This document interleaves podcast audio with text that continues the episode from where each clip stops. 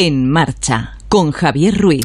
Se acabaron los juegos y se fue Messi todo el mismo día y casi a la misma hora. El otro día, dentro del sensacional trabajo que han realizado nuestra redacción de deportes en los Juegos Olímpicos, encabezada por Félix José Casillas y por Rafa Fernández y todo el impresionante equipo que ha estado contando y narrando eh, los éxitos de la delegación española y el pulso de los Juegos Olímpicos, el otro día discutían sobre qué era más importante para la prensa, si un oro de Sandra Sánchez o alguna medalla, y alguna medalla más, o el adiós de Messi, de Leo Messi. La sentencia estaba dictada, desde luego, en las portadas de los periódicos del día siguiente.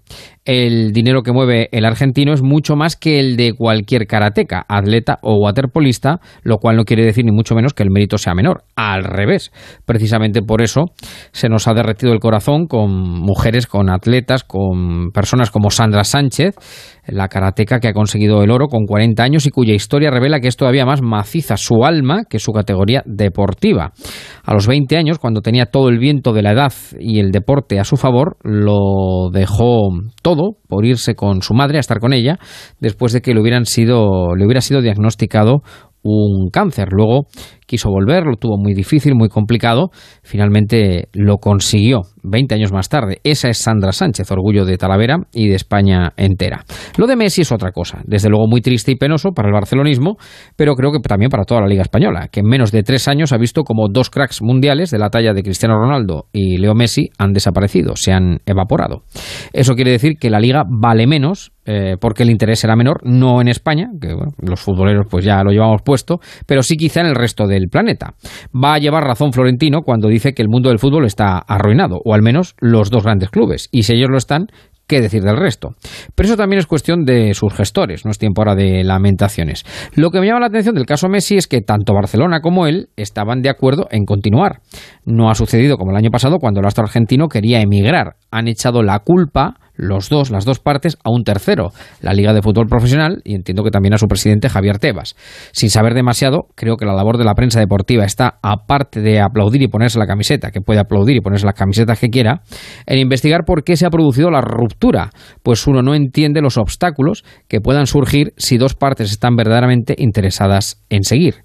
Aquí hay algo que se escapa o no se ha contado todavía. Pero entre tanto, justo es decirlo, gracias a Messi, por dar tanto al fútbol.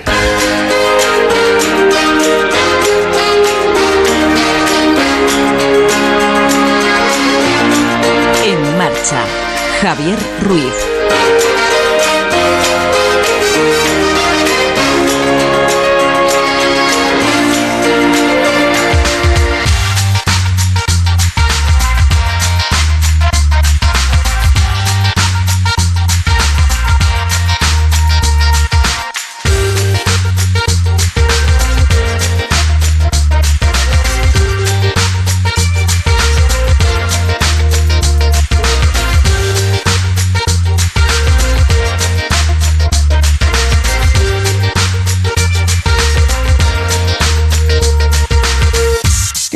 Muy buenas tardes, ¿cómo están? Bienvenidos cuando pasan 9 minutos de las 6, las 5 en Canarias, de este domingo 8 de agosto de 2021. Ha caído la primera semana de agosto, pero vamos así, en un visto y no visto. No quiero ser agorero, ¿eh? No quiero decir aquello del tempus fugit, de esto se pasa volando, pero si están ustedes de vacaciones, eh, aprovechenlas, que luego, eh, en fin, pues van cayendo las hojas del calendario. Ya quedó la primera semana de agosto en un visto y no visto.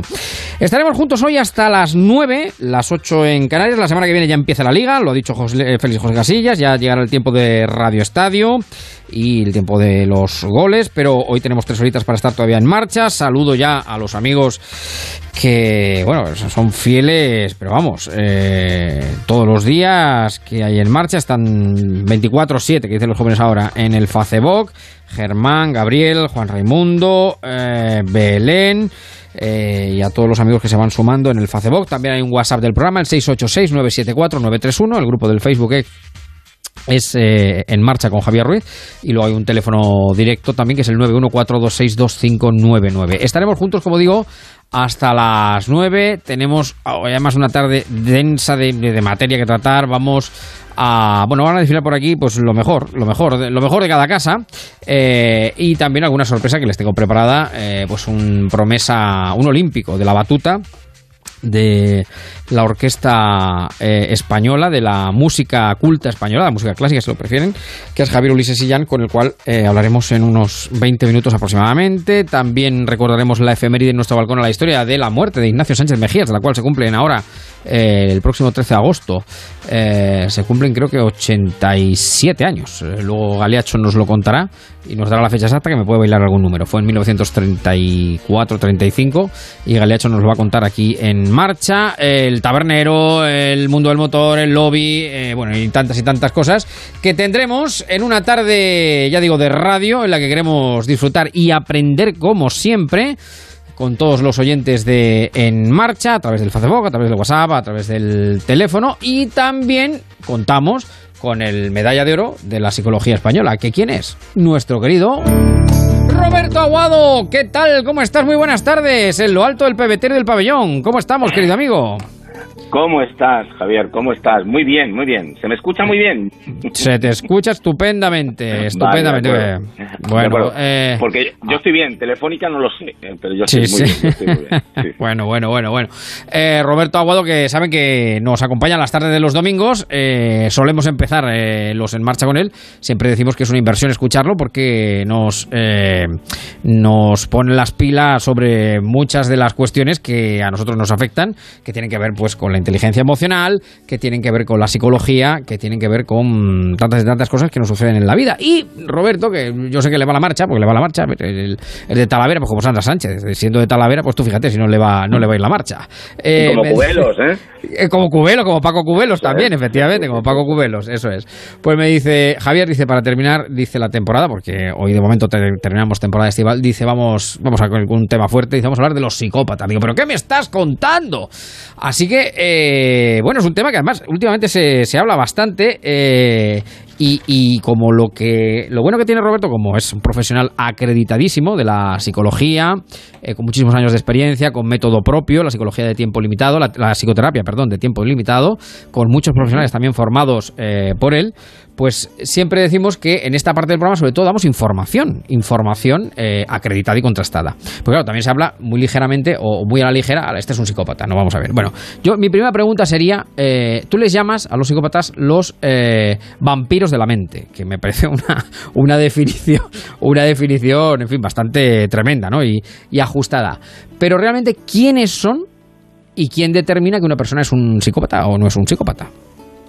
Bueno, pues como en todas las especialidades, eh, el diagnóstico lo pueden hacer aquellos que, tienen o que tenemos eh, criterio eh, y, nos han dado un permiso para hacer ese diagnóstico siempre que cumplamos una serie de normas. Es decir, llamar a alguien psicópata es como llamarle tonto para insultarlo.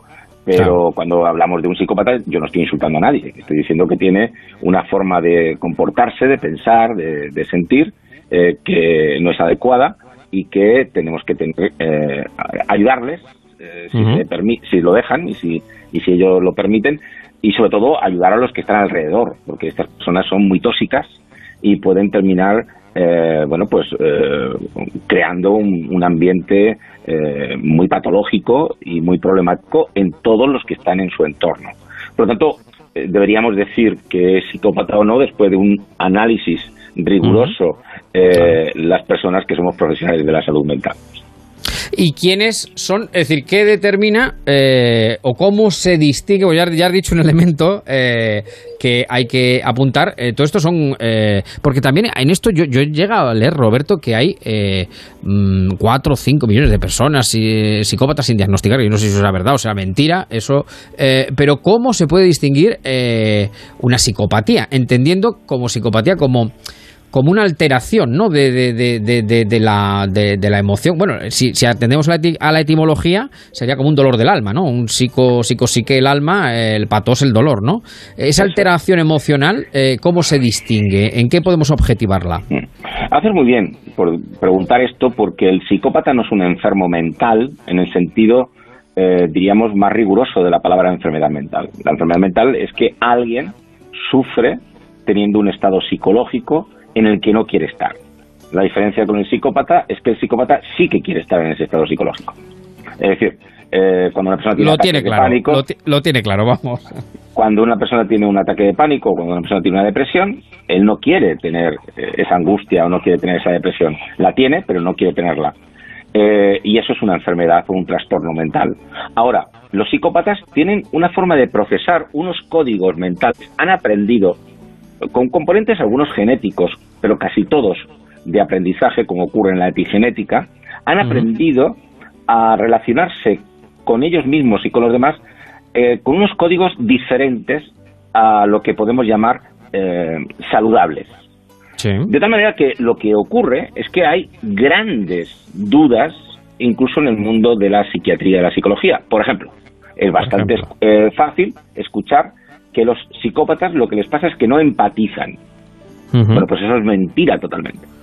Es decir, empatizar es sentir lo que siente mi interlocutor Sí. y desde sí. ahí colocarme yo en una emoción donde la persona no me eh, secuestre en lo que siente, porque eso sería simpatizar, como ya hemos Sí. explicado otras veces, sino que yo pueda estar en la emoción que tengo que estar, Sí. independientemente de la emoción que tiene el otro. Bueno, pues las personas no psicópatas, cuando sienten el sufrimiento en los demás, dejan de hacer, si son ellos la causa del sufrimiento, lo que está, lo que tienen que hacer. O sea, cuando yo hago sufrir a alguien y me doy cuenta de cómo el otro sufre, yo bajo mi intensidad o me retiro, no, no sigo insistiendo para que sufra.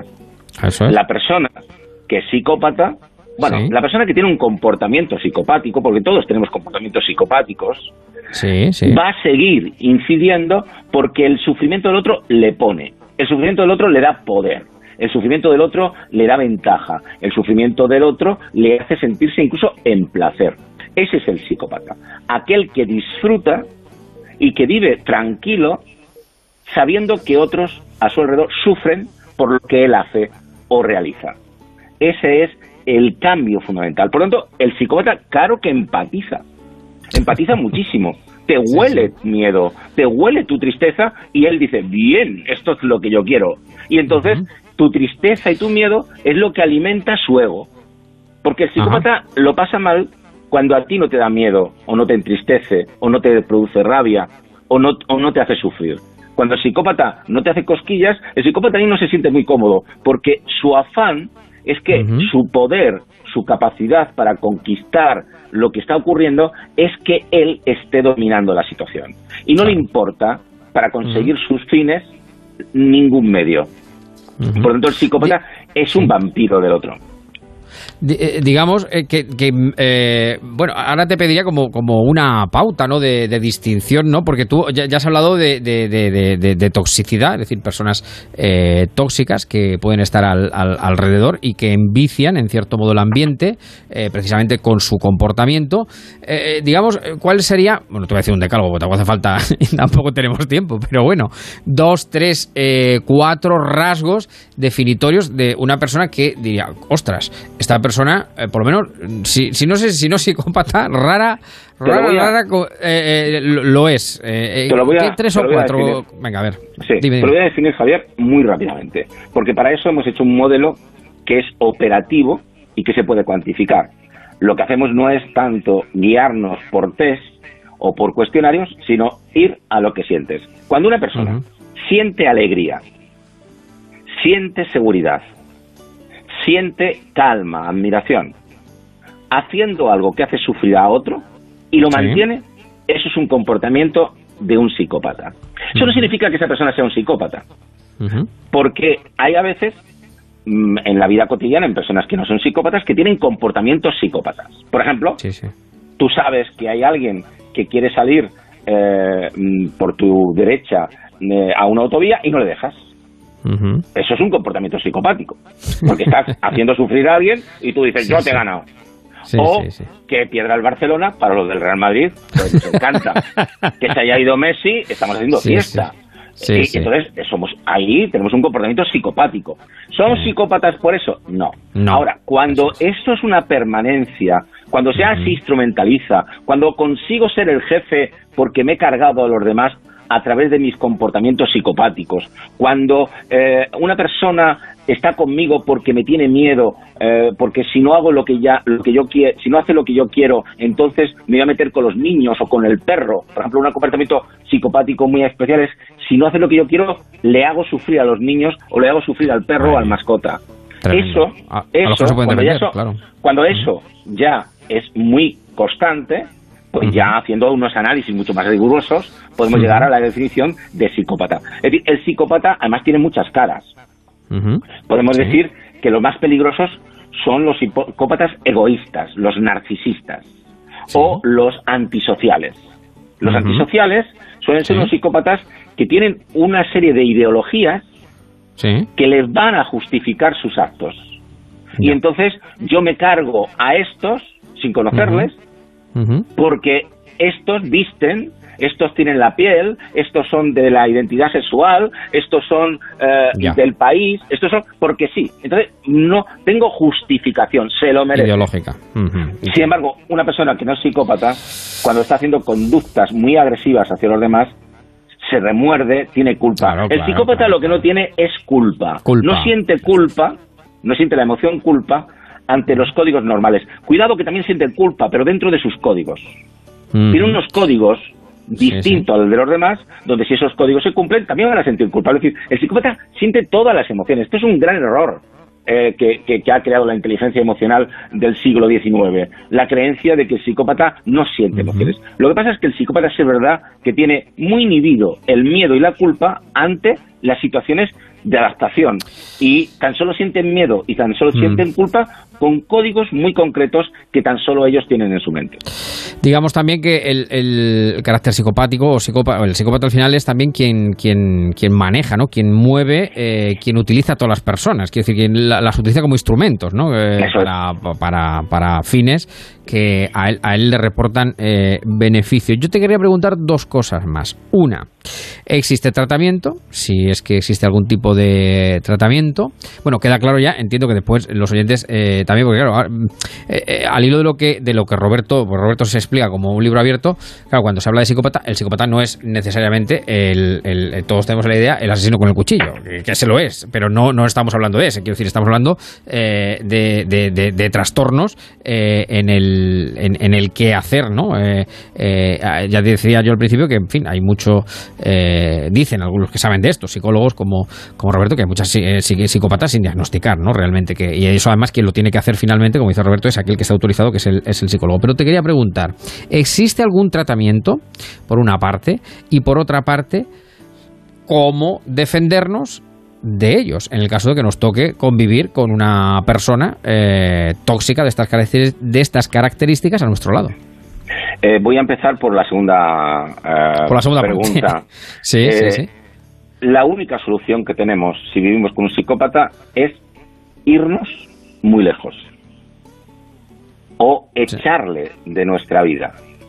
Y echarle de nuestra vida significa no hacer esa idiotez que se suele hacer con los psicópatas, pero los psicópatas vienen a veces con cara de corderito.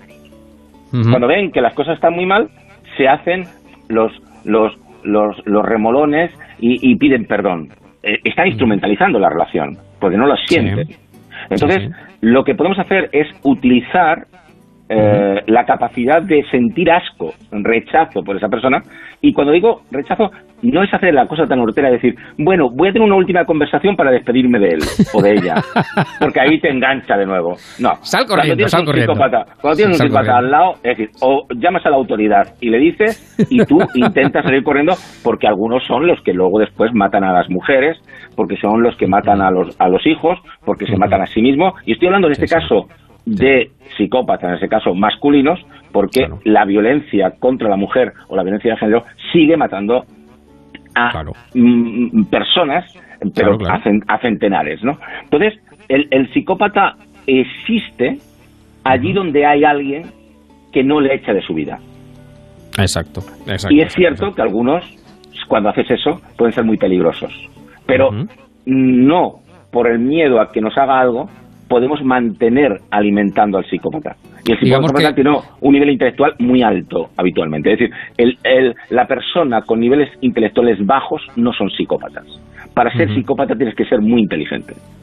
digamos que, eh, eh, bueno, la solución la has dado, ¿no? Salir corriendo eh, para que evitar que ese efecto que tenía esa persona o ese dominio que esa persona tenía sobre, sobre ti, pues sencillamente desaparezca, claro, evidentemente. Sí, porque son dos lógicas distintas, Javier. La persona que está viviendo con un psicópata vive razonando y sí que tiene culpa y, y, le quiere dar una oportunidad y aparece eso de, pero si bueno, si, si yo recuerdo que al principio era muy majo, muy maja y, y, vivimos una luna de miel tremenda en la relación como amigos o como, como pareja o como tal, sí, de acuerdo, pero también eso estaba instrumentalizado. El psicópata tienes que acordarte de lo que te ha hecho hoy, de lo que te hizo ayer, y no tienes que estar tan solo en el recuerdo de que vuelva aquello que te... Porque ahí es donde te ha vampirizado la mente. Ahí es donde ha hecho que tú vivas pensando más en qué tienes que hacer para que él esté bien y no estás pensando qué tienes que hacer para encontrar tu libertad. Y lo que te preguntaba en la primera parte de la, de la última aseveración, si existe algún tipo de tratamiento o no para, para este tipo de comportamiento, Roberto. No. Tal cual. Literal, Existe, existe intervenciones que mejoran en el tiempo y que hacen que el psicópata sepa que sabemos lo que está haciendo. Y eh, por ahí podemos de alguna forma manejar, modificar, pero la palabra curar no existe. No hay ninguna medicación. Las medicaciones que se utilizan para los psicópatas son para las, los efectos, porque los psicópatas también tienen luego enfermedades mentales. Entonces, lo que hacemos con la, con la medicación psiquiátrica es trabajar las enfermedades mentales secundarias a la, al trastorno eh, psicopático. Pero la psicopatía eh, tiene eh, en este momento muy mala intervención si queremos hablar de curar. Ahora, si hablamos de poder controlar o de tener en vigilancia, ahí es muy importante la psicoterapia y sobre todo la capacidad para tener con la persona una relación eh, judicial. Yo he trabajado con varios psicópatas en mi vida como profesional y cuando mejor he trabajado es cuando trabajaba por orden judicial. Ajá, correcto. Hay cuando tienes una tutela, cuando tienes una tutela judicial, claro. Eh, eh, hay personas que en vez de ir a la cárcel, el psiquiatra, digo, el, juez le dice que tiene que hacer terapia. Y eso es tremendamente eh, eficaz, porque el juez necesita que todos los meses le mandes un informe si la persona ha asistido, si tiene un comportamiento como el que tiene que tener. Y él, y él sabe que si tú mandas un informe diciendo que eso no es así, de alguna manera el juez tomará la decisión de quitarle la libertad. Bueno, pues no me digan que no es interesante escuchar a, Roberto Aguado y, transitar por los increíbles recovecos que tiene la mente humana, ¿eh? Eh, ciertamente. Bueno, eh, Roberto, ¿dónde te podemos seguir el resto del año? Bueno, los lunes durante el mes de agosto aquí con Begoña Gómez de la Fuente, más de una, por supuesto, pero a través de tus redes sigues con el minuto a las 12, ¿no? Invariable, todos los días. Llevo seis días sin realizar minuto a las 12. Bueno, porque, estamos de vacaciones, porque estamos de vacaciones, ¿no? Estamos de porque, porque de alguna forma creo que, el minuto a las 12 es cuando estamos en, en, la vida, diríamos, diaria. Y ahora comenzaré ya la semana que viene de nuevo. Por supuesto, un minuto a las 12, que lo veis en Twitter, en Raguador, eh, R mayúscula, aguado terminado en R mayúscula, arroba Raguador o en eh, cualquier tipo, si pones eh, Facebook Roberto Aguado o si pones Instagram Roberto Aguado, pues ahí me podéis encontrar. Y bueno, pues eh, muy, muy contento un año más de estar contigo eh, y, bueno, contento, nosotros, contento, contento nosotros de, aprender. Ya digo que el, tiempo que siempre eh, estamos con Roberto, eh, siempre digo que es el tiempo para invertir, porque son cuestiones al fin y al cabo que de una forma u otra afectan a la vida diaria o en un momento determinado puede, puede, puede afectar o no. Con lo cual, la dicha la nuestra, querido amigo.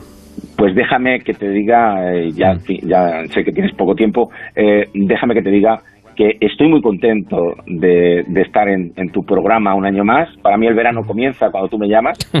Y eh, decirte que eres la, eh, el periodista que ha tenido la capacidad de hablar del suicidio cuando nadie hablaba. Y ahora parece que todo el mundo está hablando.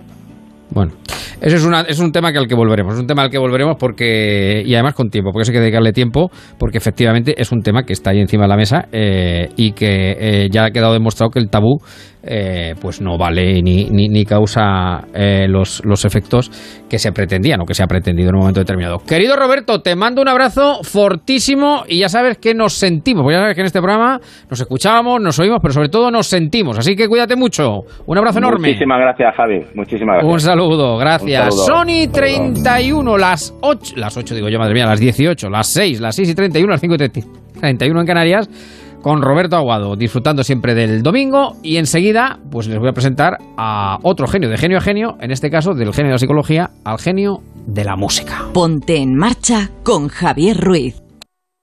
Estoy tremendo, estoy potente.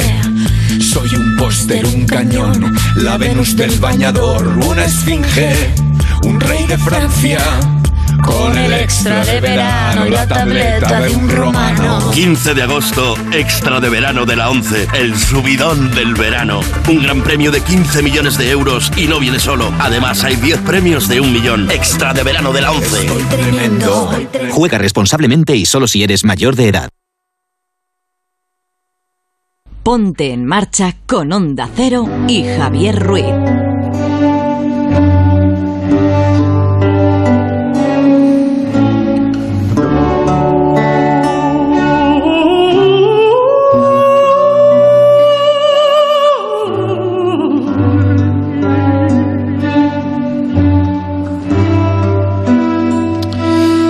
Esta maravilla que escuchan ustedes, eh, bueno, es la voz de un contratenor que es Filippo Mineccia.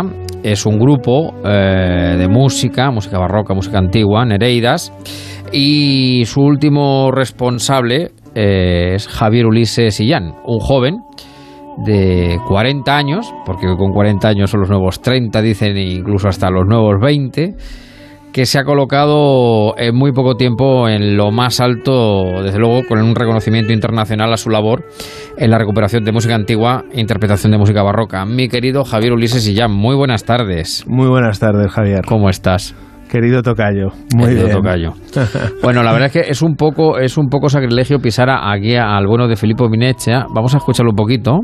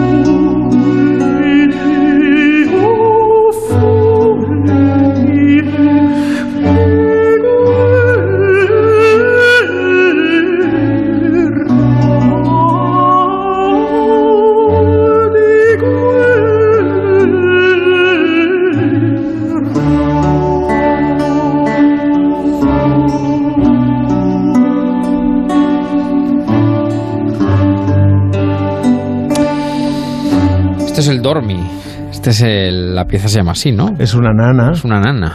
que a estas horas de la tarde, casi seis y media, lo bueno es que nos lleva a paz, a la paz de espíritu, ¿no? Sin que duda, es también tan duda, necesaria a cualquier hora del día. Sin duda. sin- Es una nana maravillosa de, de Alessandro Scarlatti Eso es. y en la voz de Filippo Minecha y en uno de los trabajos de Nereidas también más reconocidos, que es el disco de Sifache, que, re- Exacto. que- que recrea la vida a través de las músicas que cantó un eh, castrado italiano eh, en el siglo XVII.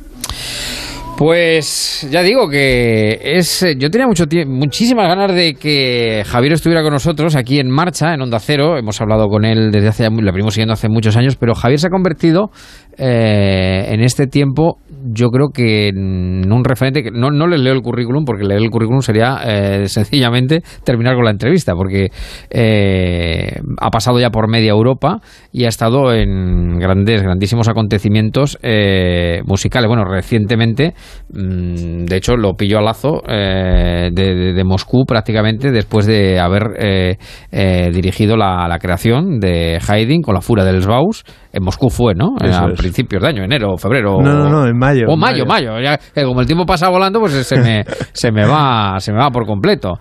Pero bueno, eh, acaba de dirigir a la Orquesta Sinfónica de Radio Televisión Española. Eh, ha estado, como digo, en, en, Moscú. Y bueno, y vienes, vienes, también de empezar un proyecto maravilloso en Burgos, con motivo del octavo centenario, eh, que es también la recuperación de la música de capilla de la, de la Catedral de Burgos, ¿no? Este año, como, como saben todos los radio escuchantes de En Marcha, es el octavo centenario de la construcción, del nacimiento de, esa catedral que, es, vamos, la identidad de una ciudad y que, y que vertebró no solo el gótico, sino además el Camino de Santiago, etcétera. ¿no? Es un eje importantísimo en la cultura española.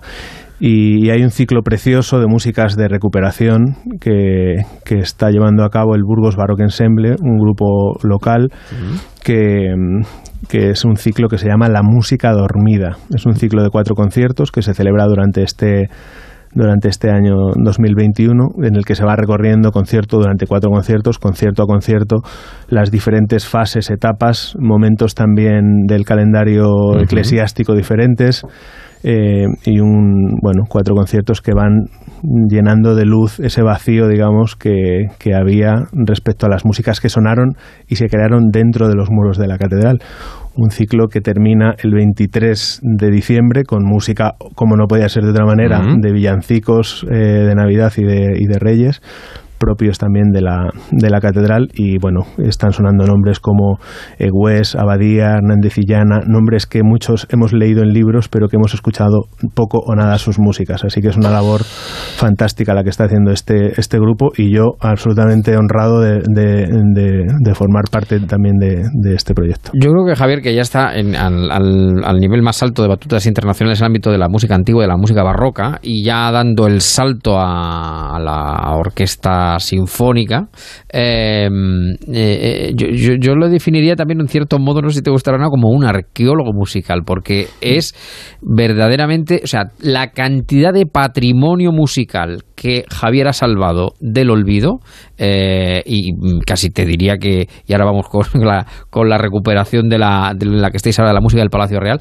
pero la cantidad de patrimonio musical que tú has rescatado de los diferentes archivos del 17, del 18, ya, ya te da para, para, vamos, para una serie de conciertos de, vamos, como si fueran las nuevas sinfonías de Beethoven, pues para hacer un, pues eso, pues toda la sinfonía, digamos, eh, del, del, mundo antiguo, de, del mundo, eh, en este caso barroco, eh, digamos que tú las has ido, con tu labor de orfebre, las has ido recuperando y dando forma. Lo bonito que tiene esta misión, autoimpuesta totalmente, es que no solo la recuperamos, sino que les damos vida. Es como si el esqueleto del, del dinosaurio al final se llenara de carne y caminara, ¿no? Claro, claro. Porque al final despertar estas músicas, traerlas al presente, tiene, tiene el encanto de que en cuanto las has producido se desvanecen, pero por otro lado también eh, nos están trayendo, como el olor de un, de un bizcocho, nos están trayendo sensaciones eh, indescriptibles de emociones y sentimientos del pasado. Eso no hay que olvidarlo.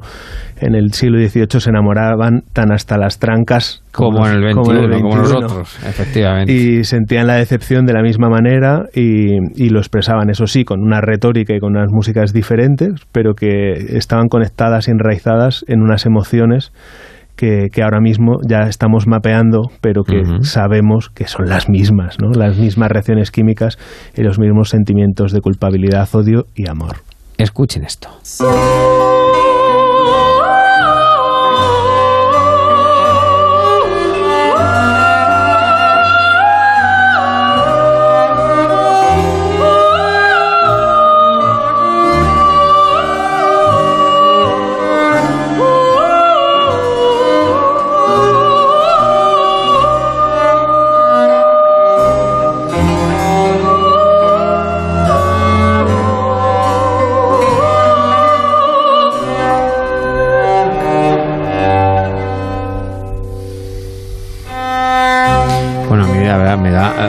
Sobre hablar sobre sobre una maravilla de este calibre me da mucha mucho reparo, pero tenemos que continuar.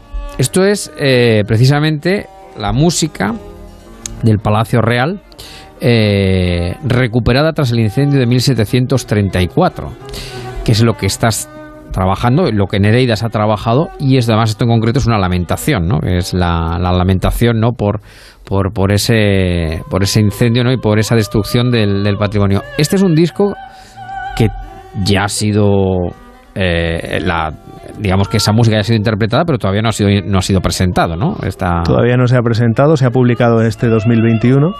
Eh, las presentaciones, digamos, oficiales y, de cara al público serán ahora a partir del, verano. Y, bueno, y es un disco que, que es la historia de un renacimiento. En 1734 se incendia el Alcázar de Madrid y fueron yo creo cuatro, días y cinco noches lo que ardió. Es una barbaridad y donde se perdió grandísima cantidad de patrimonio español, eh, de lienzos, eh, imagínate, ¿no? muebles, eh, joyería de todo tipo, ¿no? Y, y, entre otras cosas se ardió el archivo musical del Alcázar con lo cual hubo que recomponer, empezar de cero y, componer un nuevo repertorio para la capilla real de, lo que ahora llamamos el Palacio Real, que, es el nuevo palacio que sustituye al incendiado Alcázar. Y este disco lo que hace precisamente es, eh, bueno, recrear, hacer una reconstrucción mm, fiel, porque son las partituras originales, de, las músicas del ciclo eh, religioso de todo el año. Esta en concreto es una lamentación como decías, que, Santo, Que, es, eso es música de Semana Santa. y, el propio disco eh, es también un, un canto eh, de ilusión en medio de la pandemia, porque se grabó en, en octubre de del 2020 con muchísimas normas de seguridad y muchísimos miedos. Un canto a la esperanza, eso, ¿eh? es un canto a la esperanza, es decir, poder sacarlo, poder grabarlo. Podemos hacerlo y, y, fue, fue una valentía también, por otro lado. Eh, tuvimos el apoyo eh, de instituciones importantes, estuvo la Comunidad de Madrid apoyándolo, la Junta de Comunidades de Castilla-La Mancha también. Y creo que en esos momentos y ahora eh, es una manera también de llamar a la espiritualidad, en cierta manera, a la reflexión. Creo que la necesidad de espiritualidad ha quedado patente con todo esto de, la, de los confinamientos y la pandemia. Y, creo que mm, siempre el autoconocimiento, la reflexión, o como dicen ahora mucho, ¿no? el resetear, dejar la mente en blanco, eh, meditar eh, es importantísimo. Y con este tipo de músicas ya estaban arando la mente y el espíritu para después sembrar. ¿La música es la más excelsa de las artes? Yo creo que la música, como no es tangible, es no, la puedes contener, aunque la tengas en tu mano en un CD, eh, no es como una escultura que puedes abrazar un cuadro que puedes oler, tocar, eh, incluso un edificio en el que puedes habitar. Eh, la música, un poco como la poesía, tiene la belleza en la evanescencia y también en que nos conecta con vibración, es decir, la vibración, la temperatura es vibración, la luz es vibración, la música también es vibración y la música es esa matemática, esa química de lo exquisito en el espacio y en el tiempo, donde, donde las palabras también son unidas por alturas de sonidos y duraciones. Entonces creo que es una manera de, de bañarse en un, en un caldo sanador que, que vibra y eso es la música nos conecta con nuestras emociones y a, la, vez nos ayuda a curarnos. Y a las fieras, que dice él. También, creo que me estoy poniendo muy espiritual. No, no, no, no, no. Yo, yo hay una cosa que no, yo me, fin, me gusta muchísimo la, la música, la música culta. Tengo a Marco Antonio eh, de la Osa que defiende ese término para, para, hablar lo que casi todos conocemos como música clásica, ¿no? Pero vamos, todo tipo de música. Pero evidentemente que la música culta te da una, una digamos que eh, te abre la mente de otra forma, de otra manera, entender otro tiempo y yo creo que evidentemente depura muchísimo tu sensibilidad, eso, eso está claro, ¿no? Yo creo que si, eh, pero, pero no tengo ni idea, no sé leer una partitura, o sea, no sé lo que es un do, lo que es un fa, lo que ni, idea. Pero yo siempre he dicho que pues, es una de las cosas que yo eché de menos, claro, yo soy de la, de la EGB y tal, eh, que sí, bueno, se estudiaba algo, pero, pero muy poco.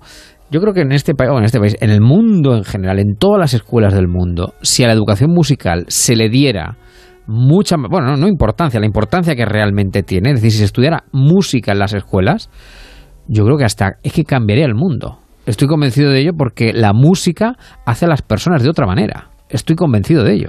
Yo creo que es muy importante lo que dices. Eh, también tienen un, un, paralelismo muy grande con el deporte en un aspecto. Sí, sí, es que la, por un lado la música es una disciplina que te ordena, eh, digamos que, te, que, que, que, establece cierto orden en tu mente, porque no olvidemos que se basa en las matemáticas, en proporciones pero por otro lado también eh, tiene esa doble faz del trabajo individual, el sacrificio, el estudio, la disciplina, que luego revierte en un común. Es decir, un violinista cuanto mejor sea cada uno de los soldados de una orquesta, cada uno de los violinistas, mejor es el ejército, ¿no? Más virtuosa es la orquesta, porque la orquesta al final es un mosaico de instrumentistas, de músicos, de artistas al servicio de un bien común. Y eso eh, pasa en un equipo de fútbol, de baloncesto, en una orquesta.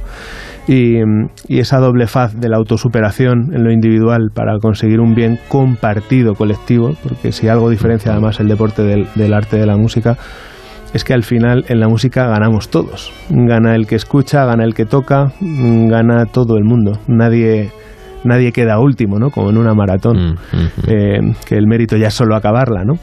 Y creo que esos valores de resonar juntos son importantísimos como herramienta social. Yo creo profundamente en ese principio. Y por otro lado, eh, por supuesto, eh, el valor de escuchar, que esto uh, últimamente no se lleva. No se lleva, es todo el rato eh, vomitar información, sí, vomitar sí. fotos y no pararse a eh, escuchar a lo que, a lo que alguien quiere transmitirnos o las emociones que hay detrás de una frase o de una palabra.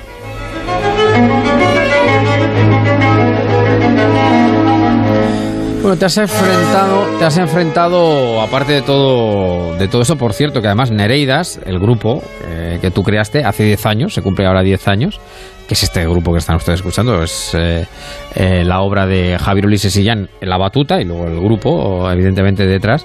Eh, estáis ahora más metidos en un proyecto también muy, muy bonito con el Teatro Real y con el Teatro La Abadía.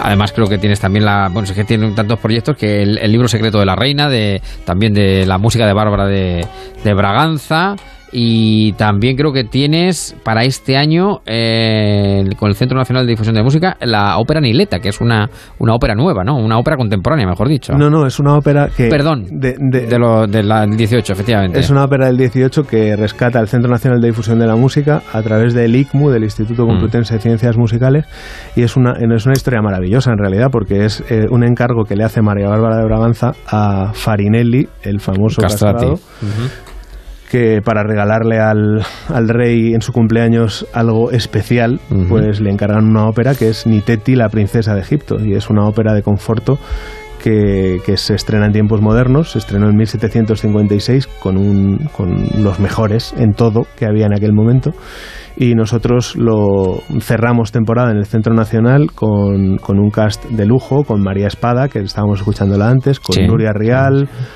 con Zachary Wilder, Paloma Friedhoff, Lucía Caihuela, en fin, eh, muchos cantantes maravillosos y una orquesta, la élite ya, la élite y una orquesta además bastante uh -huh. grande para despedir esa, esa, ese ciclo de Universo Barroco en el, en el Centro Nacional, en el auditorio. Uh -huh. Y del otro que comentabas, la verdad que también muy contentos, porque el proyecto que tenemos con, en coproducción del Teatro Real con el Teatro La Abadía es mm. un proyecto con música de Cererols, que era un mm. maestro de capilla de Montserrat, eh, un maestro de capilla catalán, eh, compositor que quizá no, no, es tan conocido como debiera, porque la, su música es exquisita.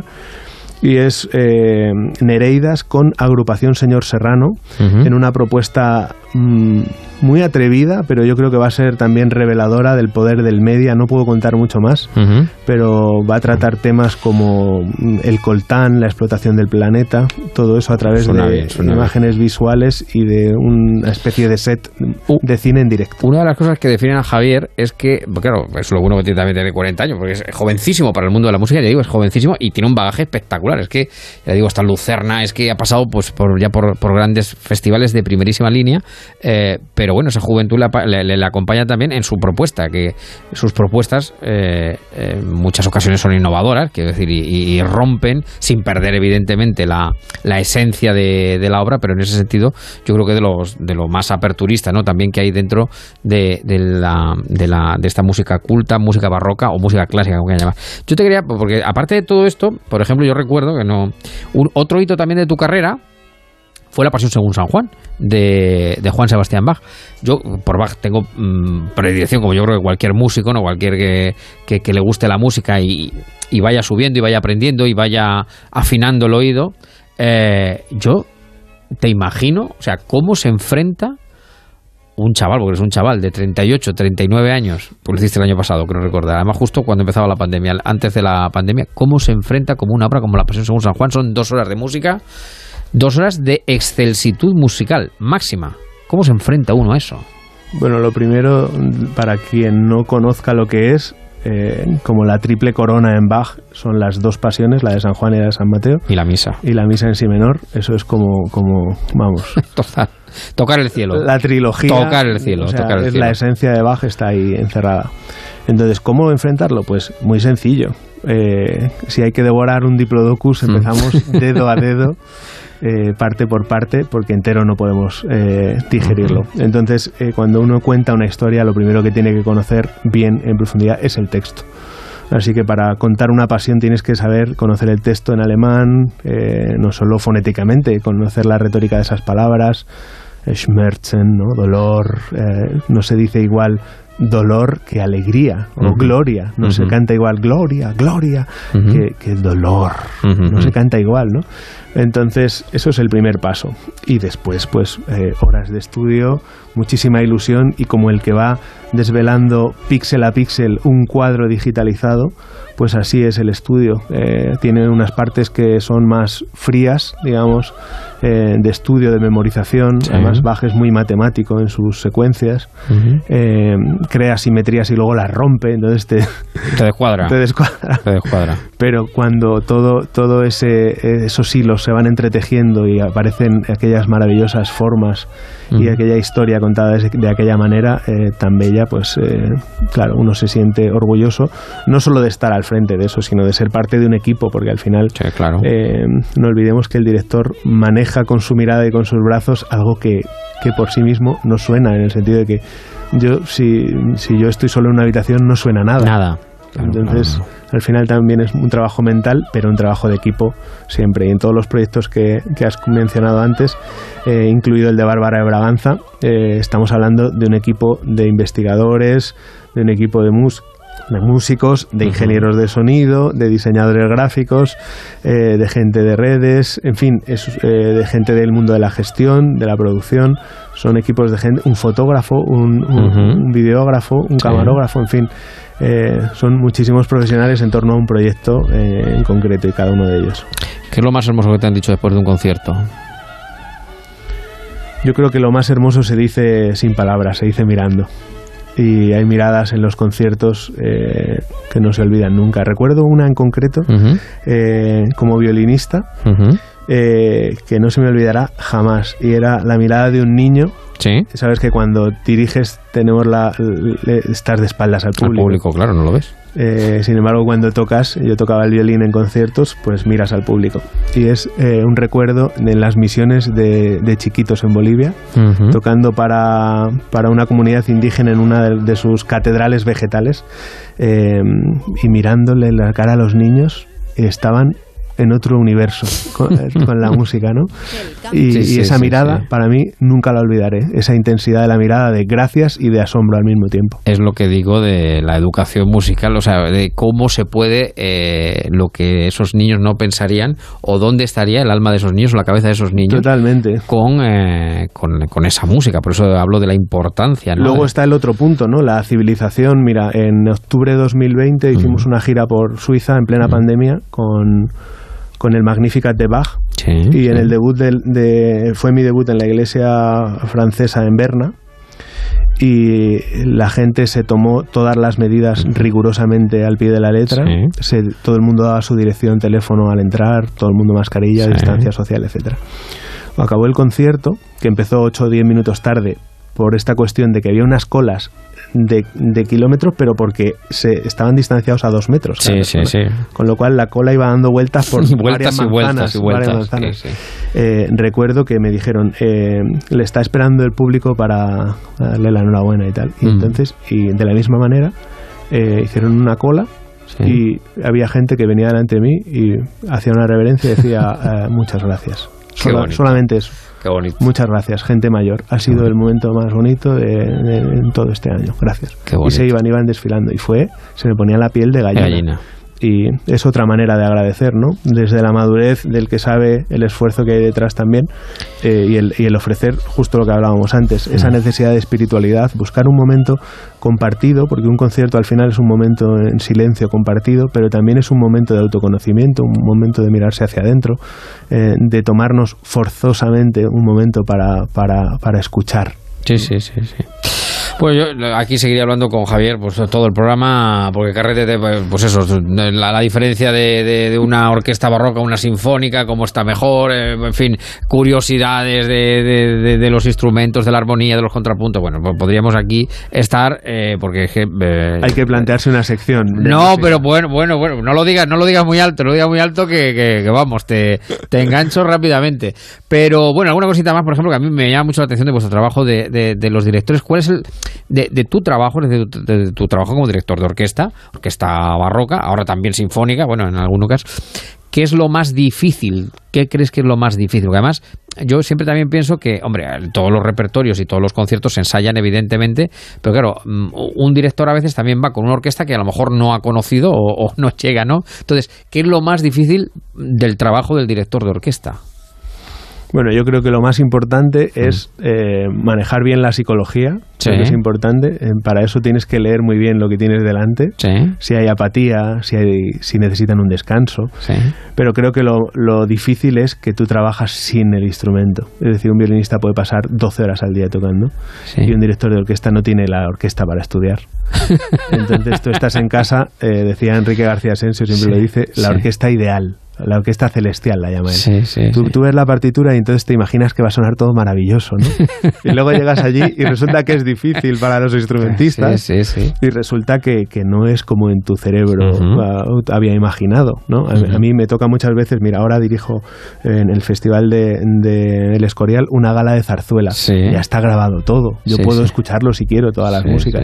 Pero en mi trabajo eh, como recuperador de músicas, yo me enfrento a muchísimas músicas que no existen antes grabadas. Entonces mi cerebro eh, se hace una imagen mental y cuando luego llegas dices, pero bueno, pero si esto, pero... Claro, claro. Ahora hay que ponerse a trabajar, ¿no? Hasta que adecuas, ¿no? Tú ves la Venus en tu mente y, llegas y hay un bloque de piedra y te toca... Esculpir, esculpir. primero a, martillazo limpio y luego ya... Eh, mucho más sutilmente, pero yo creo que eso es lo más difícil. Bueno, pues quédense con este nombre, Javier Ulises Sillán. Nereidas y la gran obra que viene realizando el 29, me dice que ese es el concierto, ¿no? El del Escorial, el que estaba diciendo el día 29 de agosto, por ejemplo. Si lo quieren ver, por ejemplo, el Espilla, el Escorial además que es una maravilla estar en el Escorial. Además, con Pío Galasso tenor, eh, Sayo Hernández soprano, fantástica, y eh, Borja Quiza, barítono. Así que una gala de zarzuela, eh, Cállate Corazón se llama, absolutamente recomendable. Bueno, pues querido Javier, pues seguiremos, seguiremos hablando, te seguimos, ya sabes que somos eh, fan y, ya digo, quédense con este nombre porque está llamado a ser una de las grandes batutas europeas, si no mundiales, eh, en, desde luego ya lo es en el barroco y con un poco más de un poquito más de trabajo y un poquito más de tiempo, lo será, estoy convencido. Eh, otra cosa también a donde te quieras tú dirigir finalmente, ¿no? Pero lo será también pues de alturas de batutas conocidísimas en, en nuestro continente, en nuestro viejo continente y en el mundo. Querido Javier Ulises Sillán, muchísimas gracias por todo, por estar con nosotros en marcha, en Onda Cero. Muchísimas gracias también por fomentar la escucha. Un saludo para todos los oyentes de En Marcha de Onda Cero.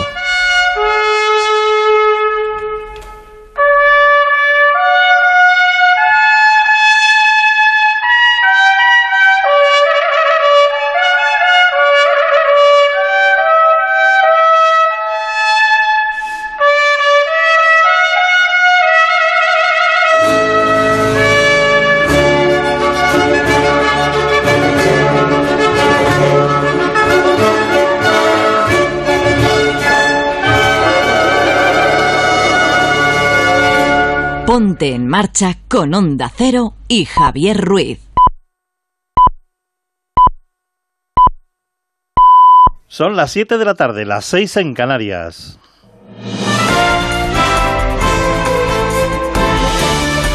Noticias en Onda Cero. Hola, buenas tardes. Seguimos muy pendientes de los incendios de Turquía, ya que el viento y las altas temperaturas están dificultando los trabajos para apagar esos incendios que permanecen activos en el país. En particular, un foco que podría afectar a una central térmica en el sureste del país. Corresponsal en Turquía, Andrés Mourenza. Como me gusta la ciudad. Como me gusta. Vamos a intentar Turquía sigue ardiendo. De los más de 220 incendios declarados en los últimos 11 días, buena parte de ellos han sido extinguidos o están controlados, pero otros nuevos han surgido y seis continúan fuera de control en la provincia de Mugla. Aquí se centran ahora la mayoría de los esfuerzos y aquí se han trasladado la mayoría de efectivos, incluidos los aviones y helicópteros enviados por nueve países, entre ellos España. La difícil orografía de la zona, muy montañosa y con gran cantidad de vegetación, la falta de lluvias y los fuertes vientos están dificultando los trabajos de extinción del fuego en una temporada de incendios que ha arrasado ya más de 160.000 hectáreas de bosques, ha provocado ocho víctimas mortales y ha matado a varios miles de cabezas de ganado. En nuestro país, el precio medio de la luz en el mercado mayorista volverá a tocar mañana lunes nuevos máximos históricos, con un precio medio de 106,74 euros el megavatio hora, superando así el anterior récord del pasado 21 de julio. En esta fecha, el año pasado, el precio era de 38,9, lo que significa que en un año ha subido el precio de la luz el 180%.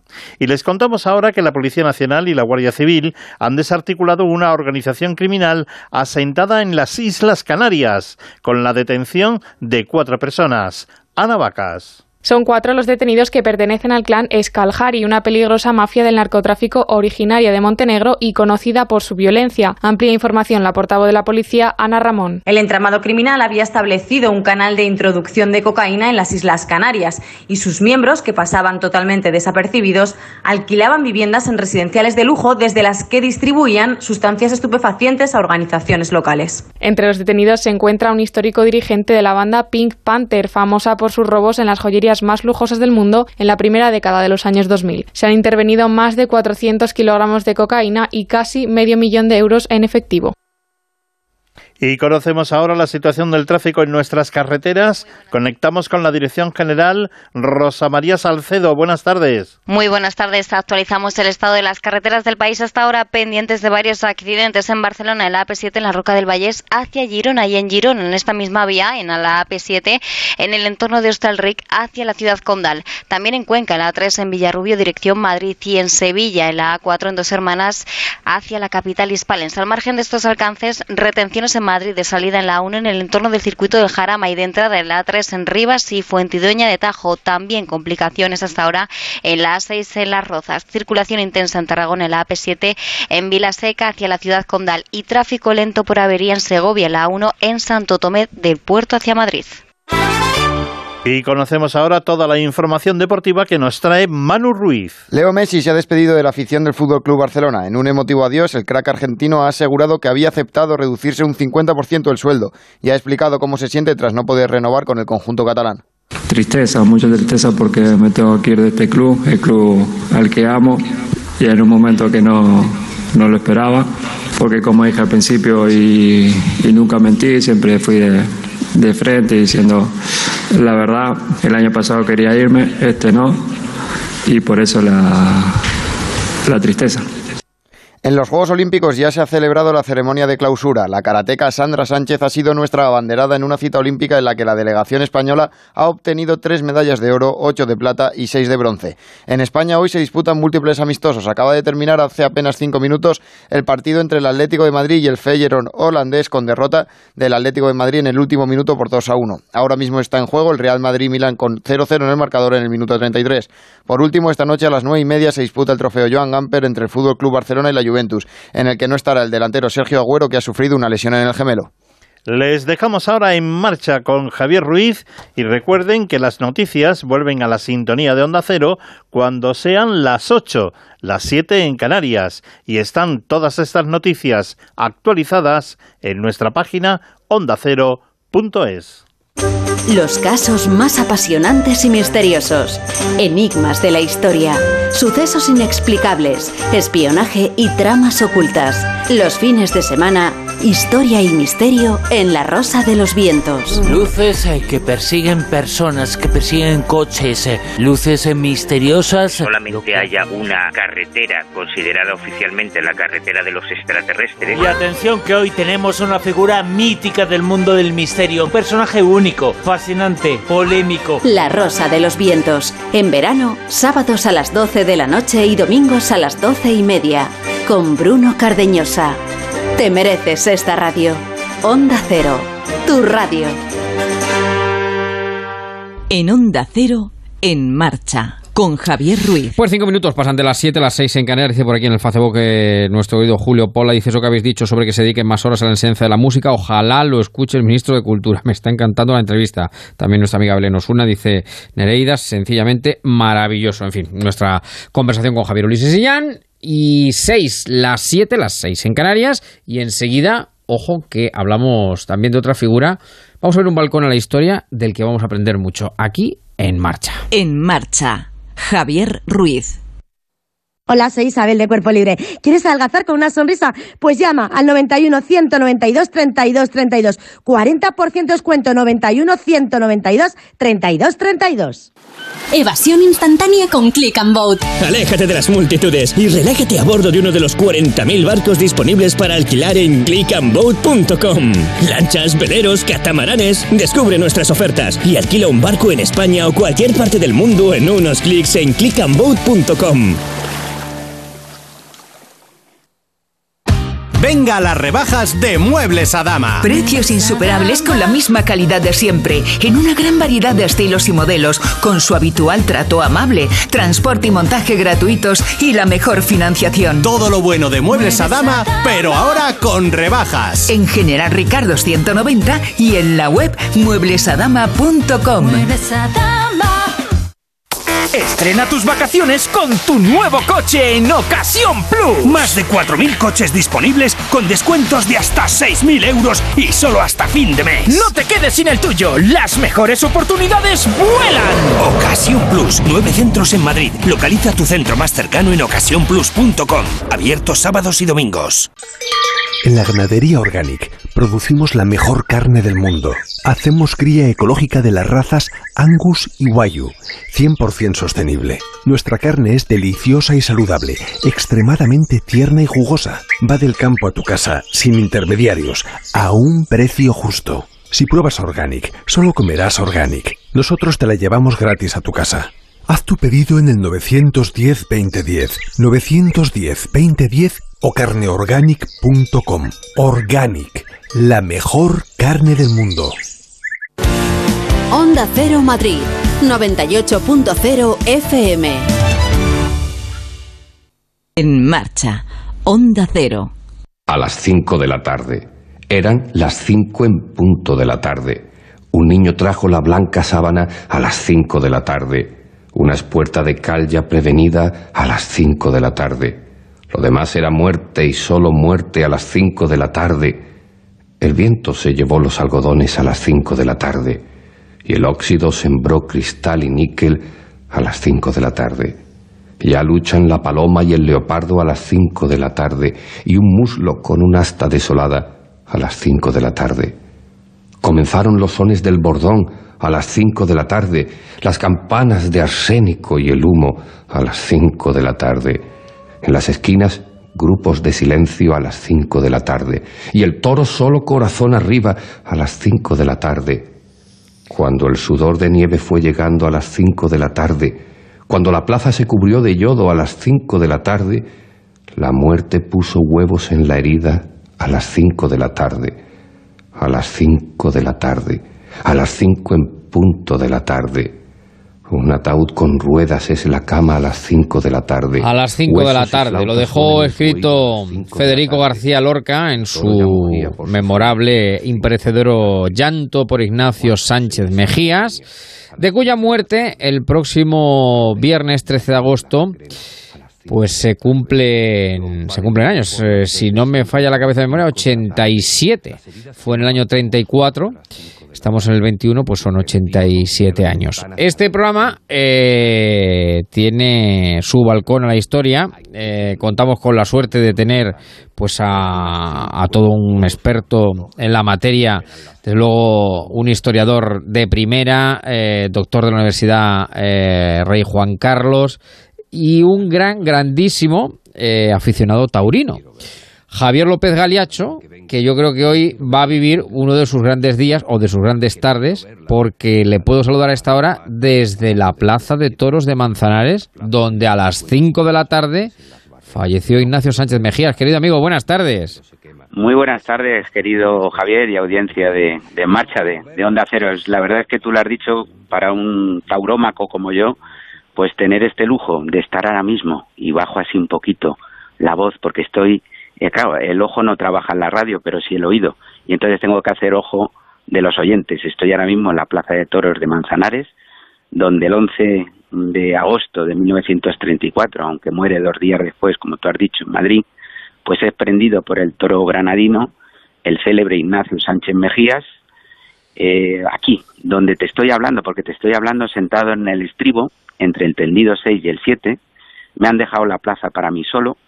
El empresario Manolo Amador, mi paisano. Le mandamos un abrazo a Manolo Amador, claro. Un grandísimo empresario y joven taurino. Y me ha dejado la, la plaza, me ha dicho eso encargado León, cuando salgas echa el cierre. Y tú puedes imaginar que estoy en un escenario único en el mundo del toreo y tú, como has dicho, en el mundo de la, de la literatura universal mundial. Bueno, si ustedes se fijan, es que se escucha el silencio. O sea, se escucha el silencio de la plaza y luego colgaremos fotos de, para eh, que vean los oyentes que es así, que está en la plaza de, toros de Manzanares, no a las 5 de la tarde, pero eh, recreando la figura de Ignacio Sánchez Mejías. Bueno, eh, si te parece, porque claro, eh, la fama universal se la da Lorca finalmente, al final llegaremos a ello. Eh, da la inmortalidad. La inmortalidad con ese. Se la regala Lorca. Con ese poema. Pero vamos a hablar un poquito de Ignacio Sánchez Mejías, porque ¿quién fue este personaje? que fue torero, evidentemente, pero, pero ¿quién fue Ignacio Sánchez Mejías? Que tuvo una categoría, diríamos que sería un humanista, un, polifacético poliédrico. Un innovador, tiene, tiene más aristas mm. que, un poliedro. Te voy a poner un poquito, si me permite, si me permite, de fondo, que toque un poquito la banda, solo que toque un poquito la banda, si te parece. Con un amparito roca, si te parece adecuado. Este paso doble valenciano. Sí, señor. Y con amparito roca de fondo, sí que, pues procedemos y contamos quién fue Javier Ignacio Sánchez Mejías. Pues Ignacio Sánchez Mejías, que lleva nombre poético para toda la eternidad, fue un hombre, como dice esto, absolutamente poliédrico, un aventurero. Eh, Andrés Amorós, que ha escrito la mejor biografía sobre él, dice que estaba a la altura de un Chaplin, de un Picasso, en esa, eh, en esa faceta tan poliédrica. Indudablemente, si los americanos eh, lo hubieran conocido, si hubieran nacido en el país de las barras y de las estrellas hubieran hecho una película sobre Lo que pasa que, que, muere en España y en la, en la España preguerra civil. Mira, él, él, tiene una faceta clarísimamente como torero, aunque ha pasado la historia como, como el objeto de la elegía más grande que se ha escrito en castellano, El llanto por Ignacio Sánchez Mejías. Él nace en Sevilla en 1891, es hijo de un médico muy conocido de Sevilla, el doctor eh, Sánchez Martínez. Él vive en la Alameda de Hércules y amigo, en la Alameda de Hércules pues eso era una plaza improvisada en la Sevilla de finales del siglo XIX, donde pues coincide jugando al toro con quien va a ser luego su cuñado, que es Joselito, ni más ni menos que José Gómez Ortega. Joselito el Gallo. Eso es. Luego comentaremos porque emparenta con su hermana y se casa en 1915. Y él, eh, el padre, pues ya la había puesto pues como ocurría. Entonces dice, tú vas a ser médico, vas a ser el descendiente, el de la tradición, el de la estirpe, y él no quiere pasar por ahí porque él tenía una vocación taurina impresionante. Y se larga, se embarca en un barco de esos que se acaban de Sevilla, de Cádiz, y se va hacia Nueva York. Cuando llega a Nueva York como polizón prácticamente lo, no le dejan entrar en Estados Unidos y se desvía con el barco a México. Y allí conoce a, varios toreros, entre uno de ellos era Corchaito, un célebre matador luego de un final desgraciado, que lo va metiendo pues en becerradas, incluso debuta en Lima y Mm. más o menos en 1913 vuelve a España Sí. y se enrola como eran antes, porque los grandes toreros tenían que pasar por la cuadrilla. Antes tenían que ser eh, cocineros que fraile. Sí, sí, y él, claro. ni más ni menos, está en la cuadrilla Mm. de toreros como Cocherito de Bilbao, como el propio Joselito, en, eh, Sí, forma parte de su cuadrilla, y ahí, claro, coge toda la técnica que luego ya va a desarrollar como torero, porque él toma la alternativa en aquella Barcelona que añoramos todos y que ojalá un día que vuelva. Recupere los toros. Eh, En 1919 le da la alternativa ni más ni menos que su cuñado Joselito, porque en 1915, cuatro años antes, ya se había casado con su hermana Lola Ortega, eh, una gitana guapísima, y eh, le da, y de confirmación, eh, de padrino de alternativa, está Joselito, pero ayudándole, eh, de ayuda está ahí ni más ni menos que Belmonte. Tú fíjate Madre que mía, madre mía, qué espectáculo. estamos tocando los dos pilares Qué- de de, la la, tauromaquia, de la tauromaquia, sí señor. Sí, señor. Joselito y Belmonte. Y luego, por desgracia, él tiene que asistir a un hecho que le marca. Claro. Porque el 16 de mayo de 1920, y lo contamos un día en un balcón a Sí, Victoria, también sí, en Onda sí, Cero, el 16 de mayo de 1920, él está toreando en Talavera un mano a mano con su cuñado Joselito. Mm. Y sabemos que Joselito, a manos del toro bailaor, muere esa tarde en Talavera. Y esa célebre foto que parece un Hamlet Bueno, cogiendo bueno, una bueno, calavera, esa foto de Campú al fotógrafo, ¿eh? donde se ve el- la cara de volcada sobre el cadáver de Joselito de Ignacio Sánchez Mejías. Esa Todos los- foto, esa foto es tan tremenda, esa fotografía es eh, merece por sí solo un libro eh, hamletiana. oja- totalmente, porque es el, es el cuñado muerto, Joselito muerto, por quien 13 años más tarde o 14 años más tarde va a morir igual que su cuñado. O sea, es la muerte sobre la muerte. Es, Es el- él es el fatum. Es el Eh, fatum. Luego vamos total. a ver que, que una serie de hechos van a llevar prácticamente a la misma tragedia en Manzanares que, que en Talavera. Y él, mira, él decide retirarse de los toros dos veces a lo largo de los años 20, en 1922 y en 1927.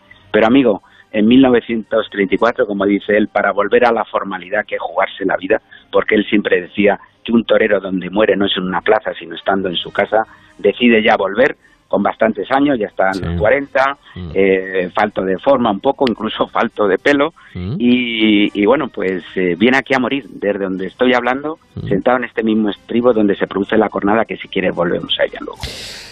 Pues eh, este fue Ignacio Sánchez Mejías, que luego también creo que fue, aparte de torero, eh, por concluir el retrato, eh, eh, creo que fue hasta presidente del Betis. eh, Bueno, bueno, Quiero- entrar en la faceta esta poliédrica, Sí, intelectual, aventurero que daría para la película de los americanos. Mira, te voy a contar simplemente, era un magnífico jugador de polo.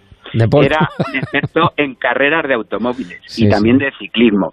Eh, experto en trineo. Monta el primer aeropuerto de Zeppelin en, los- en Sevilla Sí, para sí, que sí. aterrizaran los Zeppelin, que era una forma de poder cruzar el charco es presidente del Real Betis.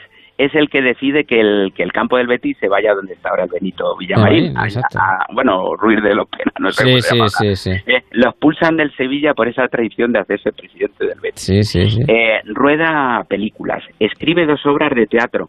Una de ellas estrenada en 1922 por la hija de María Guerrero, con Fernando eh, Díaz de Mendoza, que es Sin Razón, que es como es la apertura a lo freudiano. Cuando la gente levanta el telón y se cree que va a ver la típica historia de un torero, se encuentran con un psiquiátrico. Porque él al lado de su finca, muy célebre en Pinomontano, en Sevilla, Sí. tenía un psiquiátrico. Entonces, sí. la entrada de las teorías de Freud en España se producen a través de esta obra Bueno. de Ignacio Sánchez Mejía No le falta nada al pollo. No le falta que, nada al pollo. que- que luego escribe Zaya, que también eh, es otro éxito de, de- de estreno en Santander. Mira, pero sobre todo es muy conocido por ser, lo dice Andrés Amorós, el pegamento de la generación del 27. Sí. La generación del 27, que se sabe la alineación de sobra a nuestros oyentes, pues conocen a, a Sánchez Mejía porque le atraía sobre todo la cultura popular. Claro. Eso que ahora mismo estamos rechazando, le gustaba el flamenco, le gustaba los toros, había ahí taurómacos como Rafael Alberti, que llega incluso a formar parte de la cuadrilla de Ignacio Sánchez Mejía. Y Ignacio Sánchez Mejías es el que le paga el tren para venirse al célebre acto de diciembre de 1927 sobre Góngora en el En la residencia. Eso es, que forma la generación del 27. Los hospeda en Pino Montano, los viste de moro, les da un paseo por la noche por el río Guadalquivir. Bueno, eh, mm, eh, que vuelva a repetir que esto de. Netflix, de HBO, que Sí, vean sí, este sí, porque este hombre necesita una serie con urgencia. Sí, sí, sí. Bueno, pues este es Ignacio Sánchez Mejías. O sea, fíjese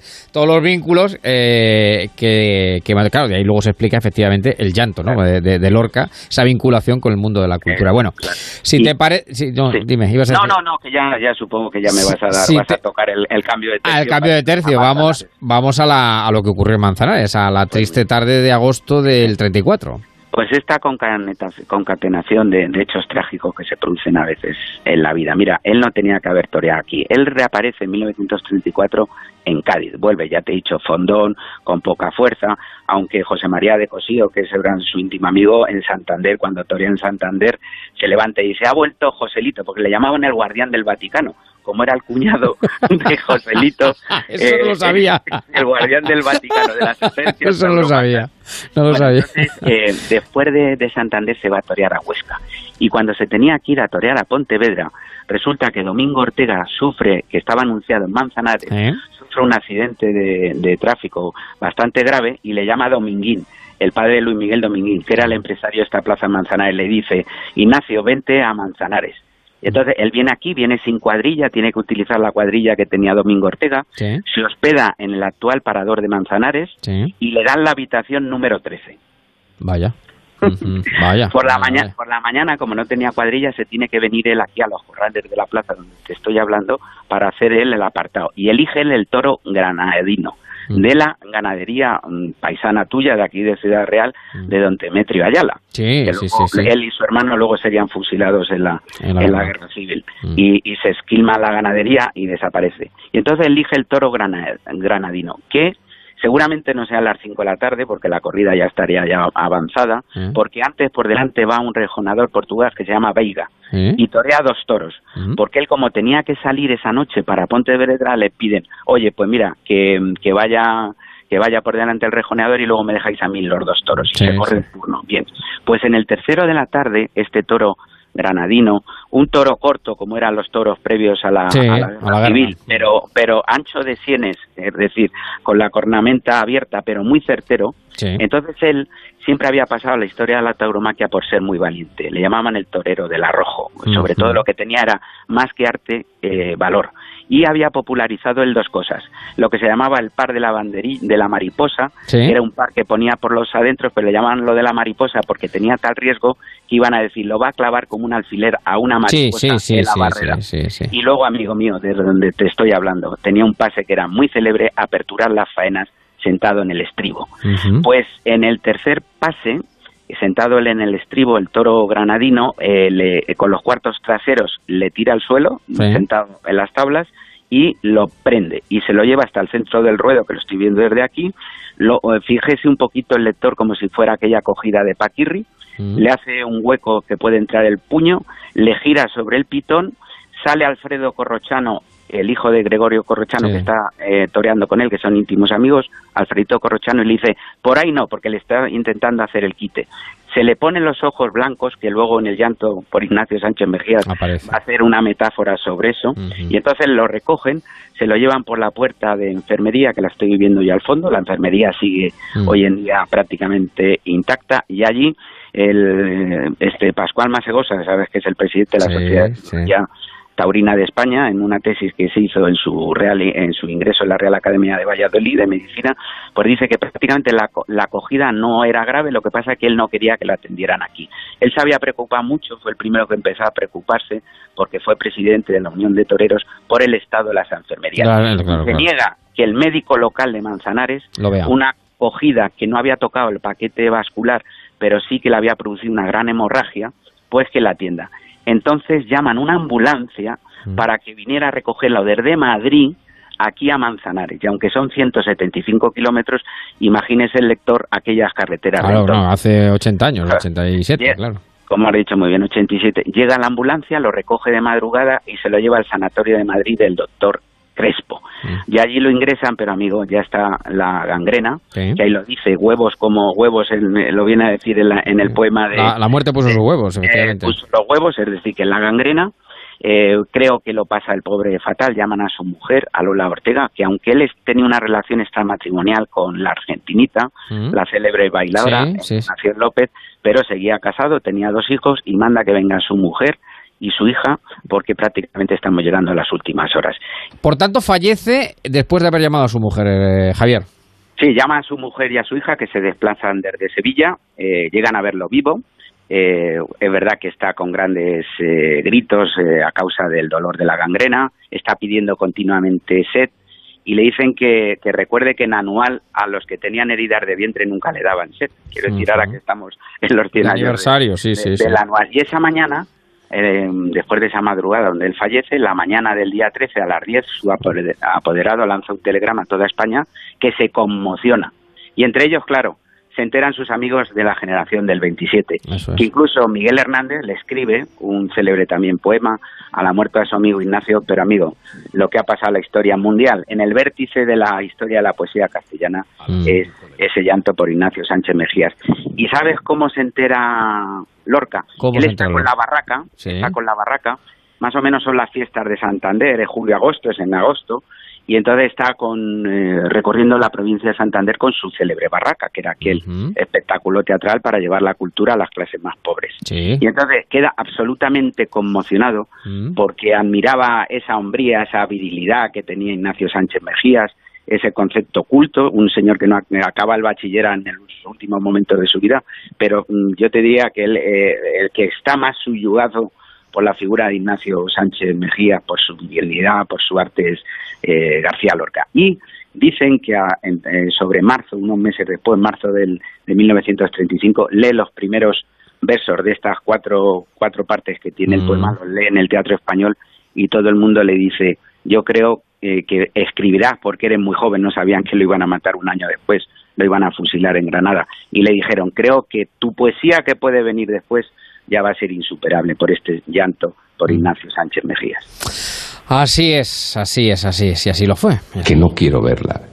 Dile a la luna que venga que no quiero ver la sangre de Ignacio sobre la arena, que no quiero verla, la luna de par en par, caballo de nubes quietas y la plaza gris del sueño con sauces en las barreras, que no quiero verla, que mi recuerdo se quema, avisad a los jazmines con su blancura pequeña, que no quiero verla. La vaca del viejo mundo pasaba su triste lengua sobre un hocico de sangres derramadas en la arena, y los toros de guisando, casi muerte y casi piedra, mugieron como dos siglos hartos de pisar la tierra. No, que no quiero verla. Por las gradas sube Ignacio con toda su muerte a cuestas. Buscaba el amanecer, y el amanecer no era. Busca su perfil seguro y el sueño lo desorienta. Buscaba su hermoso cuerpo y encontró su sangre abierta. No me digáis que la vea. No quiero sentir el chorro cada vez con menos fuerza. Ese chorro que ilumina los tendidos y se vuelca sobre la pana y el cuero de muchedumbre sedienta. ¿Quién me grita que me asome? No me digáis que la vea. No se cerraron sus ojos cuando vio los cuernos cerca, pero las madres terribles levantaron la cabeza y a través de las ganaderías hubo un aire de voces secretas que gritaban a toros celestes mayorales de pálida niebla. Bueno, es... eh, yo te- yo- Es yo sí que tengo abiertas las venas. Es tremendo, es tremendo. Es tremendo, es tremendo. Qué regalo me has hecho, Javier. Bueno, querido amigo, eh, Pues balcón a la historia ¿Me vas a indescriptible. Sí, sí, que dime. cierre esto, si te parece un poquito. Estaba yo reflexionando. Siempre hacemos un cierre, ¿no? De este Sí, sí, sí, sí, y, sí. y yo estaba diciendo, digo, eh, leía el otro día una, no voy a decir su nombre, era una periodista del país eh, diciendo que, el- que los toros, la tauromaquia es un ejercicio sádico, eh, que somos gozosamente sádicos los que nos gustan los Mm, toros. fin. Y yo le diría a esta señora que escuche ¿eh? este poema, eh, La muerte de Ignacio Sánchez Mejías, porque antes de escribir esto se encontró un papel que de, de- de Sánchez, de, de García Lorca, que decía que la cosa más seria que había en este país era la tauromaquia, la corrida de toros. Es más, y déjame que te diga una cosa nada más para cerrar. Sí. Cuando, eh, eh, se van los dos a Nueva York. ¿Te acuerdas de un poeta en Nueva York? Sí, Bueno, claro, pues había claro, estado, claro. había estado Sánchez Mejías con García Lorca Sí. y la habían invitado a la Universidad de Columbia a dar ni más ni menos que una conferencia a García Lorca. Y dice, no, vete tú como torero y la das.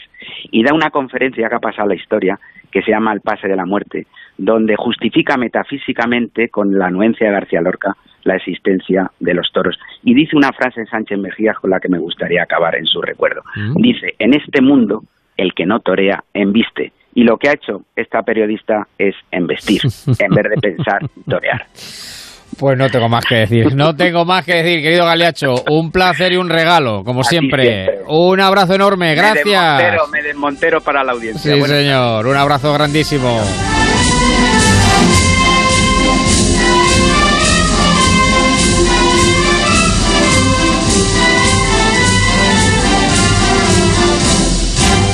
En marcha. Onda Cero. Como me gusta la ciudad en verano. No hay casi coches, ni ruido, ni gente. Pero ahora que lo pienso, igual por eso hay más robos. Y yo me voy la semana que viene de vacaciones. Creo que esta tarde llamo para que me instalen una alarma y así me voy más tranquilo. Confía en Securitas Direct, la compañía líder en alarmas que responde en segundos para protegerte frente a robos y ocupaciones. Securitas Direct, expertos en seguridad. Llámanos al 945 45 45 o calcula online en securitasdirect.es.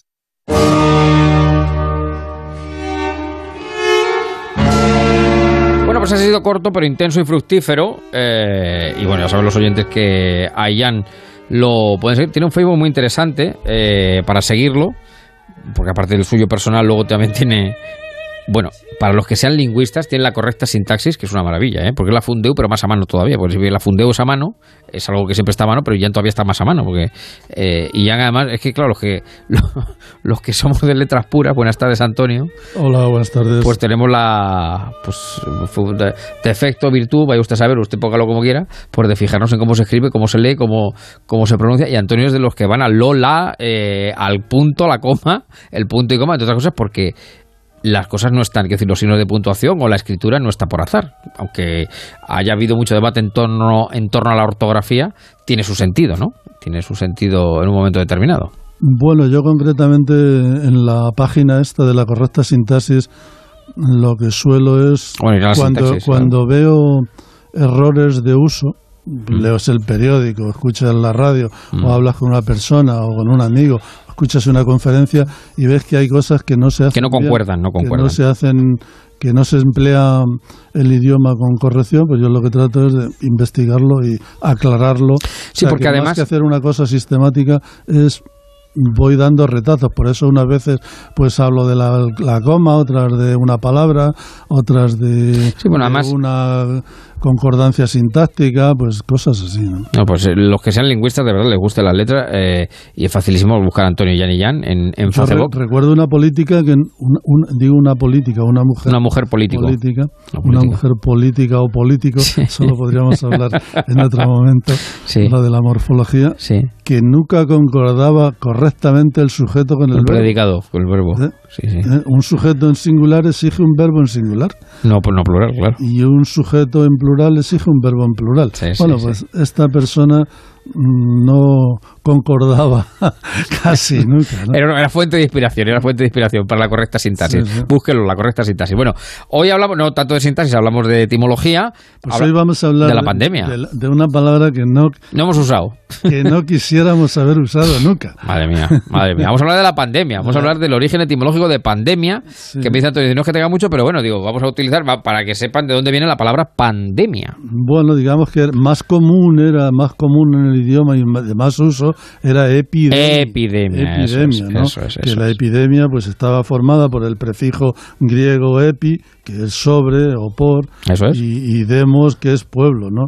Pues Algo el que está sobre, ocurre en sobre torno el a- pueblo. Y la pan, pan, pas, pasapan era todo. ¿no? Todo. Eso griego, Pandemia, ¿no? Griego. pues si algo era tal, esto ya es todo el pueblo. O sea, quiero decir que la epidemia correspondía a, a los alrededores de algo y la pan implica Una globalidad, una globalidad. conjunto, ¿no? Eso es. Eh, eh, bueno, pues eso venía de epidemein, ¿no? Que era que en aquella eh, en el griego antiguo era residir en un país en calidad de extranjero a veces, ¿no? Y, y actualmente el término luego ya tuvo tuvo Galeno y estos otros em- eran las visitas que hacía el Los médico. médicos, los médicos, las claro. visitas que hacían era lo que llamaban mm, la epidemia, ¿no? Y pero no era la enfermedad. Lo que pasa es que luego pasó el, el SEMA, pasó de ser la visita del médico a la propia al enfermo, enfermedad, ¿no? Que- a la propia a enfermedad. la propia enfermedad y ya a partir de ahí a partir de ahí Sí, ya se se utiliza quedó- solo como con sentido de enfermedad la idea de epidemia y la idea de pandemia, ¿no? Pero la idea genérica es que la pandemia afecta a todos, ¿no? Eh, Una enfermedad que contagia y que, bueno, que no lo voy a contar yo, que no sepamos ya Que no sepamos estamos en una, en una pandemia mundial y esto lo sabe hasta mi abuela que no sabe leer ni escribir. Sí, ¿no? pero realmente el, el origen está en ese término de epidemia, epidemos, eh, eh, Eh, y- en el 1600 ya hay en, en, en- por esa idea de enfermedad hay un tratado que es el tratado de la epidemia y la pestilencia ¿no? En- Mm. de Manuel Escobar ¿no? Y bueno pues ahí cuando la enfermedad nace y tal y cómo se desarrolla y cómo se va pues se va aprendiendo y le da el nombre de epidemia no ya la enfermedad entonces epidemia lo de pandemia es un poco es cambiar el prefijo, es es cambiar, el prefijo. y cuando la epidemia pues se extendía por varios países, pues pasa a llamarse pandemia, que es el nombre formado, como hemos dicho, por pan. Pas, pan. tenemos, ¿no? Pues que implica a varios, ¿no? Panamericano. Sí, o, sí, sí. o paneuropeo, decimos que una cosa es paneuropeo que implica a todos los países de Europa, ¿no? Exacto. El vocablo aparece en el diccionario de autoridades, ¿no? El- el- digo el, el de epidemia más que el de pandemia, ¿no? En el diccionario de autoridades pues, pues ya aparece la pa- epidemia como enfermedad que corre comúnmente entre la gente y que anda generalmente vagando entre muchas personas, dice, ¿no? Bueno, pues es una voz eh, ya puramente del patrimonio del idioma español. claro. Y ahora mm, ya lo hemos actualizado, ¿no? Totalmente, Ahora- ahora es totalmente. de uso común, ¿no? Totalmente. Ahora, ahora es casi como caña Sí, o como... Vamos, es la palabra más, más común o más usada, totalmente, claro, es así. Pero viene, viene de ahí. de- Quevedo, Quevedo la utiliza, ¿no? Ujú. O, o- dice, o la epidemia que viene podrida, ¿no? En un, en un- Sí, en sí, un sí, en algún verso, en algún verso. verso. Muy Es una maravilla. Bueno, pues eh, el origen de pandemia, que Ah, bueno, eh, tiene- Esta es una de las palabras que vamos a ver si olvidamos.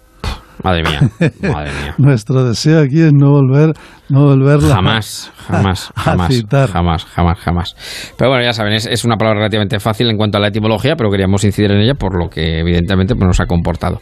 Bueno, y recomendamos para, para leer este verano, Antonio. Pues yo creo que vamos a hacer un poco patria chica. Yo sé que a ti hay un libro que te has leído y que te ha gustado. Me gusta, me gusta, me Te gusta. ha sí. gustado y entonces este podemos opinar incluso así, digamos, a pachas. Claro, hombre. Los dos. Y es, hay un novelista de Castilla-La Mancha que ha escrito una novela, se llama Quercus, en la raya del infinito. Yo el Sí. subtítulo mm, no le justifico. Me parece que Quercus ya es... Kerkus hace mención al árbol, a, Sí, a la árbol, encina, a, la, sí, y sí. a las raíces, Un poquito. Y, y es una novela que está situada, digamos, el contexto es eh, las sierras de los montes de Toledo. El contexto histórico podríamos decir que son los años del hambre, Sí. pero lo que importa es la historia, ¿no? Son las historias situadas en ese contexto de unos personajes con una vida, mm, una vida dura, como fueron esos años, esos años de la posguerra, eh, llamados así, años del hambre, ¿eh? y en ese contexto de. Montes de Toledo y de años del hambre, donde está la sociedad, digamos, de los latifundios por un lado y de los aldeanos por otro, con la idea siempre de que, de que el poderoso no quiere que llegue el progreso porque se le va a ir la mano de obra fácil, entiendo yo. Y en ese contexto es en el que Cabanillas pues traza un Rafael Cabanilla, que hemos dicho el Rafael autor. Cabanillas Eso es. traza un- una serie de historias donde a mí me importa más la vida que lo sentimental, ¿no? En mi lectura. Sí, sí, sí. Que también tiene, quiero decir, creo que la novela es trepidante al principio, que se remansa hacia el medio, hacia el medio, digamos que, que sí, calma, calma, calma, se calma un poquito. Y que después, digamos, que retoma el vuelo otra Desenlace, vez. se... y, y, se lee bien. Bueno, ahora que se habla mucho de la España vaciada, pues esa España, digamos, de, de, de esos pueblos a los que no se les quiso de alguna manera llevar el progreso y todo ese tipo de historias, pero mm, es una ficción. No, no, claro, no claro, hablemos de, eh, no es una no es como lo de Carrer, no está hablando Cabanillas de su propia vida, aunque él conozca el La percal zona. porque estuvo de maestro en los pueblos de esa zona, él estuvo de maestro en, en Robledo del Buey, en San Pablo de los Montes, en esa zona y conoce bien los montes de Toledo y además le ha gustado cazar y todo ese tipo de historias, Sí, es sí. decir, conoce. Entonces, por ejemplo, a mí la, la- a mí la parte descriptiva las partes descriptivas cuando describe describe el ambiente no la, el ambiente natural no Sí, sí. el ambiente natural a mí me parece eh, muy buen libro no es decir es una novela que no es fácil tampoco, No es fácil, no es fácil, no es fácil, no es fácil. no es fácil pero se lee bien se A mí me bien, gusta, me gusta hay muchísimo. que leerla con detenimiento como tú lo has hecho y, y bueno tú tienes también Yo, mira, yo, su yo- opinión sobre sí, ella. sí, sí, yo lo- la, la leí porque me la, me la, me la mandó eh, Rafael Que lo conocemos aquí en Castilla-La Mancha, es de Carpio, de Carpio, de los Montes de Toledo, y, yo le dije, joder, digo, no sabía que escribías tan bien, y de hecho, bueno, los oyentes de En Marcha lo saben porque hablamos con él hace, pues, dos meses aproximadamente, y a mí me parece, fíjate, a mí lo que más me gusta de Kerkus, que se lo dije a él, y además tengo una crítica, sabes que de vez en cuando me da por escribir, eh, le hice una pequeña crítica que se llama La brutalidad de Kerkus, un artículo que publiqué en el digital de Castilla-La Mancha, ahora español de Castilla-La Mancha, el español de Castilla-La Mancha. A mí mm, lo que más me gusta es cómo está escrito. Es decir, aparte de la historia, que me parece evidentemente Hombre, muy, yo creo que el muy- personaje de Abel es muy, muy Abel bueno, es muy un logradísimo. Sí, sí. personaje potente. Sí, ¿no? sí, logradísimo, logradísimo. creo que es el. Hombre, es el personaje de la novela. Sin duda, es sin el duda, sin duda. de la novela. Pero bueno, también están los secundarios, tienen su interés, ¿no? Eh, Don Casto, Melquiades, Candelaria. La decir, toponimia a mí me gusta mucho porque si te das cuenta utiliza eh, nombres sin nombrar nada, es decir, y son nombres que suenan, es decir, que podría ser de, de los montes de Toledo, y yo creo que consigue crear un mundo, ¿eh? que consigue crear al final, ah, bueno, yo esa es la sensación que tuve, claro, todo es muy, consigue crear ese universo eh, de los montes de Toledo, pues un poco mm, salvando las distancias quizá, pero como un poco como un Castroforte del Baraya, como un, es decir, como unos Sí, esos sí, universos sí, míticos que, que otros autores han conseguido lograr y que Rafa Cabanillas aquí, pues como es nuestra etapa, parece que no le damos importancia, pero yo creo que tiene un libro, pero verdaderamente soberbio. Es verdad que tiene el hándicap de que no es fácil de leer, en tanto que es un libro denso, pero para mí eh, de verdad, para los lectores que sean avezados, es una delicia, sobre todo como está escrito, y coincido mucho contigo en la parte descriptiva. La parte descriptiva me parece maravillosa. Ese es un libro, además a quien le guste la naturaleza, quien le guste la ecología, quien le guste... Ese es un libro, sin duda alguna. sí, yo, creo que eso justifica el título, ¿no? Claro, claro. Ah, lo de la raya del infinito que has dicho antes se lo pregunté, se lo pregunté y, y me dio una explicación que la consideró, vamos, factible y lo dice porque evidentemente es un libro que también recuerda, se ha dicho, a los santos inocentes un tanto por los que mandan y los mandados, ¿no? Por el patrón y los que obedecen y él dice, la raya del infinito hace mención precisamente a donde iban las casas eh, de los guardas, las lindes que estaban en la raya del infinito, es decir, Sí, sí, en la sí. raya final de la, ya- de la, ya- de la ya- finca. Ya sabes que, que a, a esas grandes fincas se llevaba guarda, guardas de fuera, que no fueran, de, la- que eso. no fueran de las aldeas, para que no tuvieran relación, quiero decir, que si pillaban a un furtivo no, Lo fu- pillaran, no lo fuera pillaran. su primo o tal, hiciera la vista gorda, ¿no?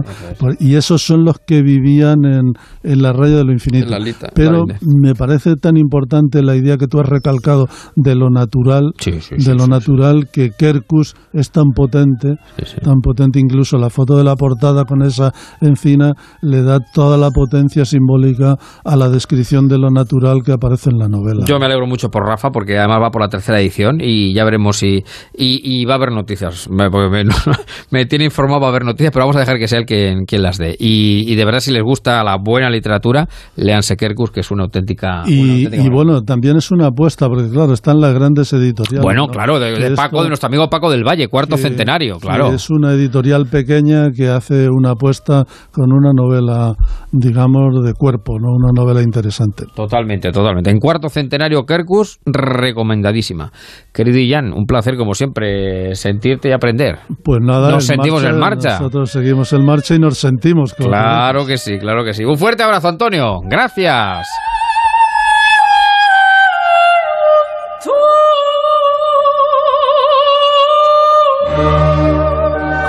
Ponte en marcha con Onda Cero. Estoy tremendo, estoy que rompo. Soy del fuego, la cerilla, la maja de la sombrilla, un imán, un choque de trenes. Con el extra de verano, una musa de Tiziano. 15 de agosto, extra de verano de la 11, el subidón del verano. Un gran premio de 15 millones de euros y no viene solo. Además, hay 10 premios de un millón. Extra de verano de la 11. Estoy tremendo. Juega responsablemente y solo si eres mayor de edad.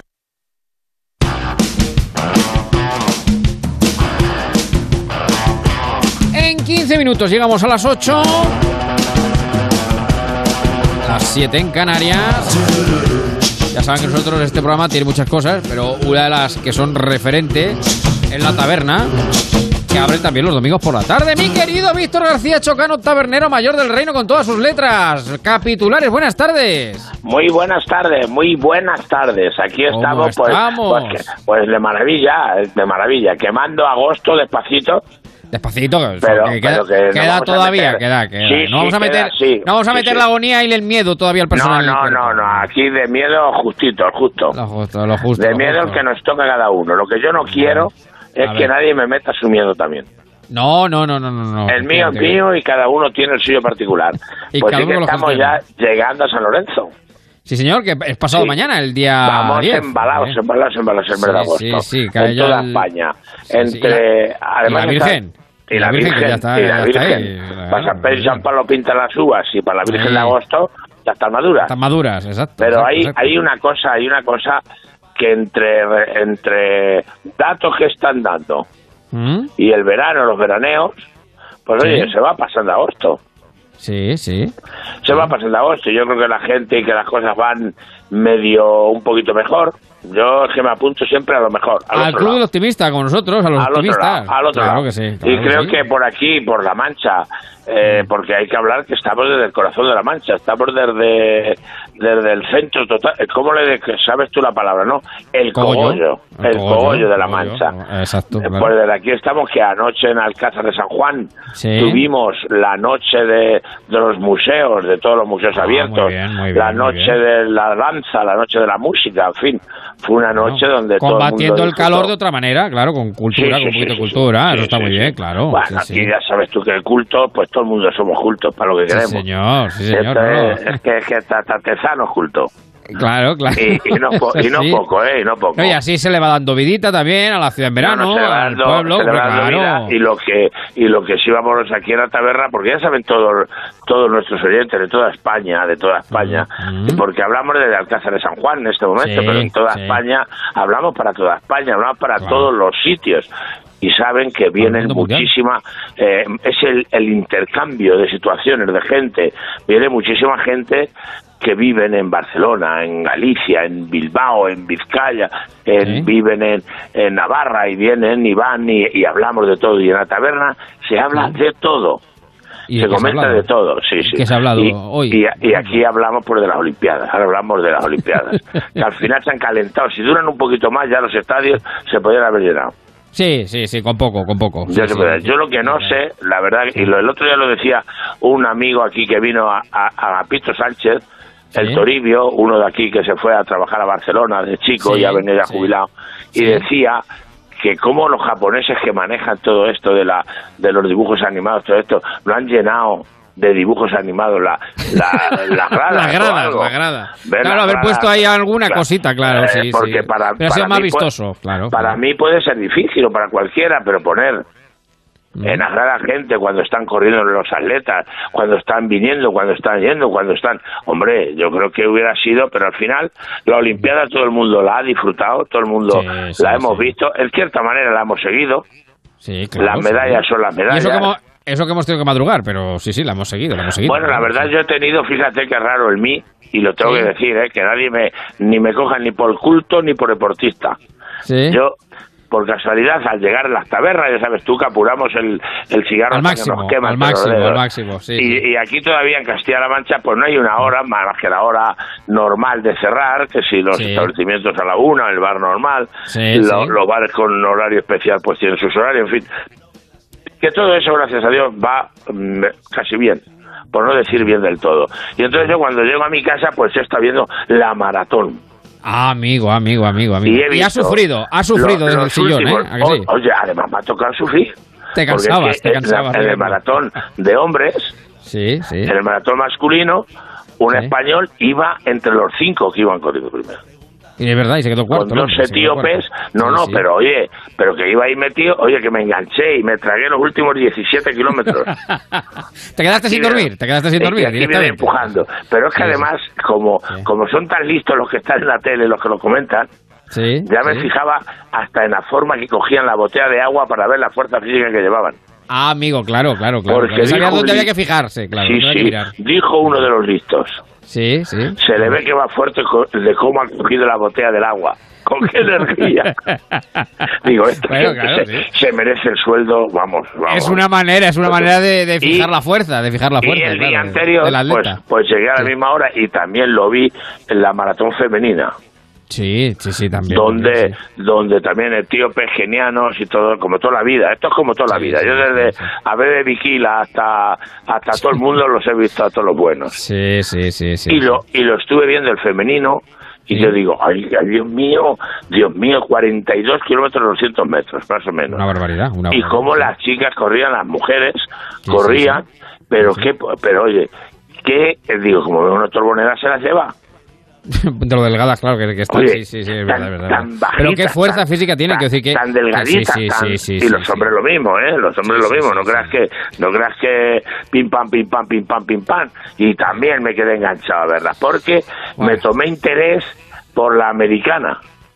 ¿Por qué? Porque ¿Qué es lo hubo una americana que fue tercera, claro, Sí. y es muy raro en una maratón que una persona de piel blanca llegue con los etíopes y los genianos. Ah, mira, y se coló, y se coló, y se coló, y se coló. se coló y se llevó su medalla, en fin, que está uno viendo y eso va viendo y dice, fíjate tú la competición en este mundo agrio que, que algunos lo quieren convertir, que yo soy enemigo público número uno aquí en la taberna. Pero las Olimpiadas son un ejemplo, ¿eh? Las Olimpiadas son un ejemplo, han sido Sí, un ejemplo sí. de convivencia, de lo que debe ser Sí, la vida, sí, al fin y al sí. cabo. Y lo, el deporte tiene muchísimos que- valores, lo que comentábamos antes. claro sí. Mira, Bueno. dice, dice Que está aquí pasando el verano Dime. y es el campeón de España de tute. Que él es que es que juega el tute como nadie, como las cuenta. Sí, ¿Sabes sí. los bastos que tú llevas, las copas que lleva el otro? Sí, sí, las claro, espadas claro. del otro. pues. Hace la cuenta de los Y- demás, Y dice que ya que lo de la escopeta y todo eso es olímpico, ¿por qué el tute? No es olímpico. El tute, que Vamos tiene que estar en tensión Claro. en la mesa. Es verdad, Eh, es verdad, y, es verdad. y el golpe cuando das. A ver, se- Arrastro. se- señores oyentes, señores oyentes, Claro, claro, claro. donde estén ustedes, cuando sabes que no te las han quitado y lleva las 40 y das en la mesa con el ar, ¡pum! que ganas la base y dice, las 40, ese golpe, ese Eso, golpe, eso, Dios es mío, olímpico, es un golpe español, olímpico. Ese golpe tan español, que das con los Eso es un golpe nudillos. olímpico, sí, sí, Las sí, 40. claro. Y entonces los otros dos, si es de compañeros, se miran Claro, claro. y le dice uno al otro. Sí. Pero, ¿cómo no las metió la Soto? Claro, como no lo ha sacado, claro, claro, claro. la claro, hay que- hay- porque el otro- Hay, hay que, hay que poder, claro. Claro, es que el otro subir. Mm. no es tan vivo como el compañero, porque si no, no ganaría nadie las medallas en todo esto. En fin, Pero- pues vamos a ver si recogemos oye, el tute y el mus olímpico, si hace falta. Claro, pero no hay esto, ningún hombre, problema. Porque Sí, sí. no sé, porque no se lo proponga la, la presidenta de la Comunidad de Madrid, ¿eh? Sí, sí. Bueno, que si no, vamos, no Que, duda, ¿eh? que, Oye. va, que va el MUS, que va el MUS para la próxima Olimpiada. Pa'lante, pa'lante, pa'lante, pa'lante. Oye, que me queda, es que me queda muy poquito tiempo, Víctor. Eh, un, un minutín para, para saludar a todos los oyentes, porque me, me está esperando Dey, que Bueno. también nos va a contar una cosa interesante. Venga, venga, pues y, nada. Y, y, bueno, y que ya saben que la taberna existe en este Yo- programa, que, que está en Alcázar de San Juan. Que yo me- Eh, yo me tengo que ir, El que tabernero mayor del reino está. Está siempre disponible a recibir al, al visitante, tengo, al viajero. que tengo la lumbre dispuesta, porque que aunque Es- haga mucho calor, a la gente nos gusta comer cosas que sacan la lumbre. Sin duda, La- sin duda, sin la duda. tengo sin duda. preparada y tengo el aceite que ya me, me- ya me viene el olor, mira. Si no Ah, parece que no comemos, si no parece que no Pero- comemos. pero no, no, no, no, no, hay que comer, hay que beber con moderación, hay que controlarlo todo muy bien, pero hay que disfrutar y en estos daños colaterales que hemos tenido en la pandemia, pues hay que seguir superando, ganándole la partida y yo me voy a apuntar a los bienes colaterales. Sí, señor, Lee, se la vamos a ganar. Víctor García Chocano, tabernero un abrazo, un abrazo, desde, fortísimo. el desde el cogollo de la Mancha para toda España. Un saludo. Un saludo, gracias. Son y 54, las 7, las 6 en Canarias. Mi querido Odey, ¿cómo estás? Muy buenas tardes. Muy buenas Odey tardes. Javier, ¿qué tal? Que sé que me ha dicho un pajarito, que me ha dicho un pajarito, Ajá. que vienes de, de manera responsable, que es lo que vas a contar, Claro. que por eso me interesa mucho, vienes de festival. Vengo de festival, vengo de festival, eso sí, siempre de manera responsable, porque Sí. este año por fin se están, se están celebrando los festivales. El año pasado, la pandemia de la COVID-19 nos dejó sin festivales, es algo totalmente entendible, pero ayer ya en Alcalá de Henares Sí. se empezó a celebrar Alcalá es Vida, by Gigantes, en Ah, el recinto sí. de Huerta del Obispo, y hubo concierto, hubo de todo, y hubo mucha diversión, pero sobre todo lo que hubo fue separación, hubo mascarillas, hubo gente sentada disfrutándolo, vamos, con toda la seguridad. O Eso sea es lo que, que, más eh, hubo. Y eso, escucha, y eso como decimos aquí nosotros, que nos gusta mucho ese término, esto es periodismo verdad. Quiero decir, que tú estuviste allí, que tú lo viste y que puedes dar fe de ello, ¿no? Claro, esto ya es ya no son ni imágenes ni vídeos que te mandan ni, lo ni comunicados oficiales, sino es realidad lo que lo que iba lo que iba ocurriendo Por ayer. tanto, se puede, se puede, se pueden hacer conciertos, eh, se puede realizar Sí, sí, sí, sí. pues, obras de teatro, cine, la cultura, la música puede volver de manera responsable, eh, como dice Odey, y, y bueno, ¿de quién era el concierto? Bueno, pues el concierto era mm, de Neil Moliner, que es un artista que siempre también está dispuesto a, trasladar este buen ambiente, un buen rollo que siempre se dice, ¿no? Impresionante de sus conciertos, algo también muy necesario.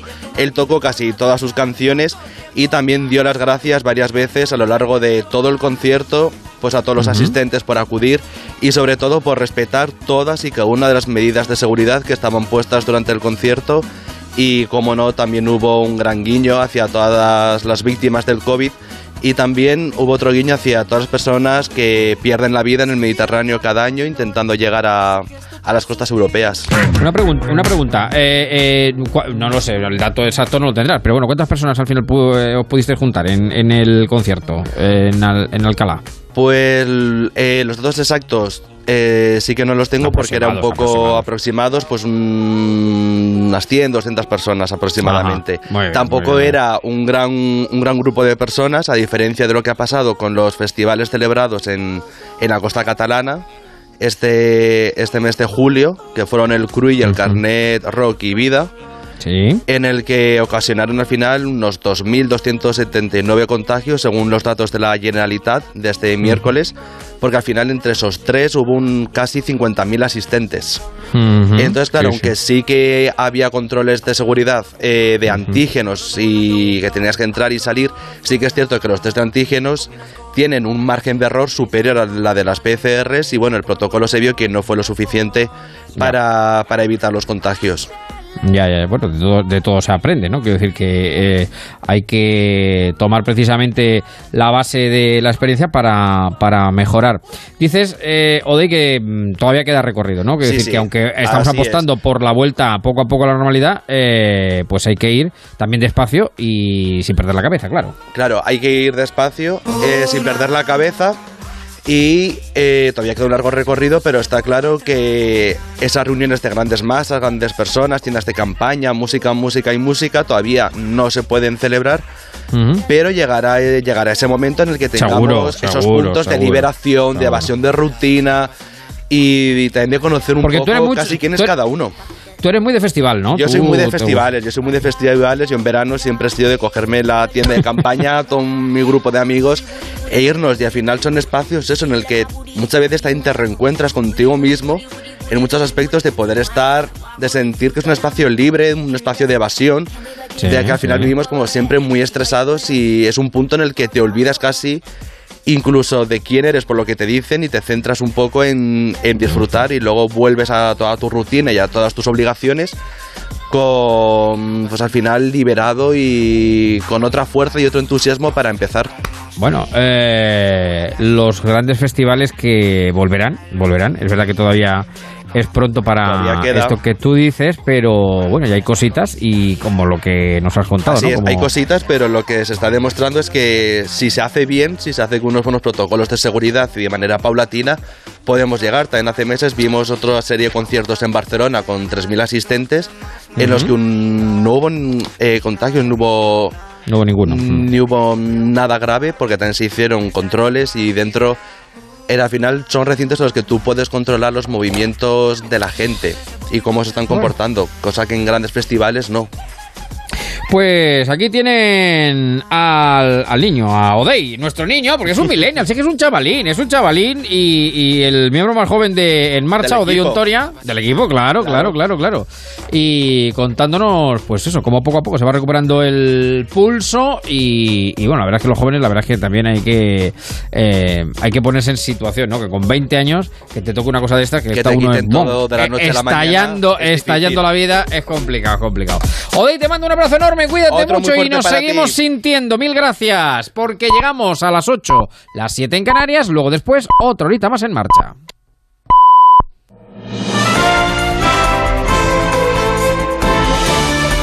Noticias en Onda Cero.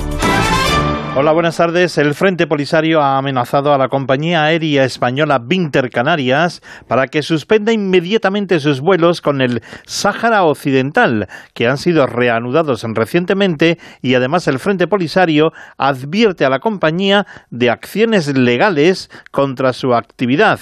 Con todos los detalles, nuestro corresponsal para el norte de África, Antonio Navarro. El Frente Polisario ha avisado a la compañía aérea Blinter Canarias, que acaba de relanzar la línea Gran Canaria El Ayun, de que emprenderá acciones legales contra ella si no deja de operar vuelos sobre el Sáhara Occidental.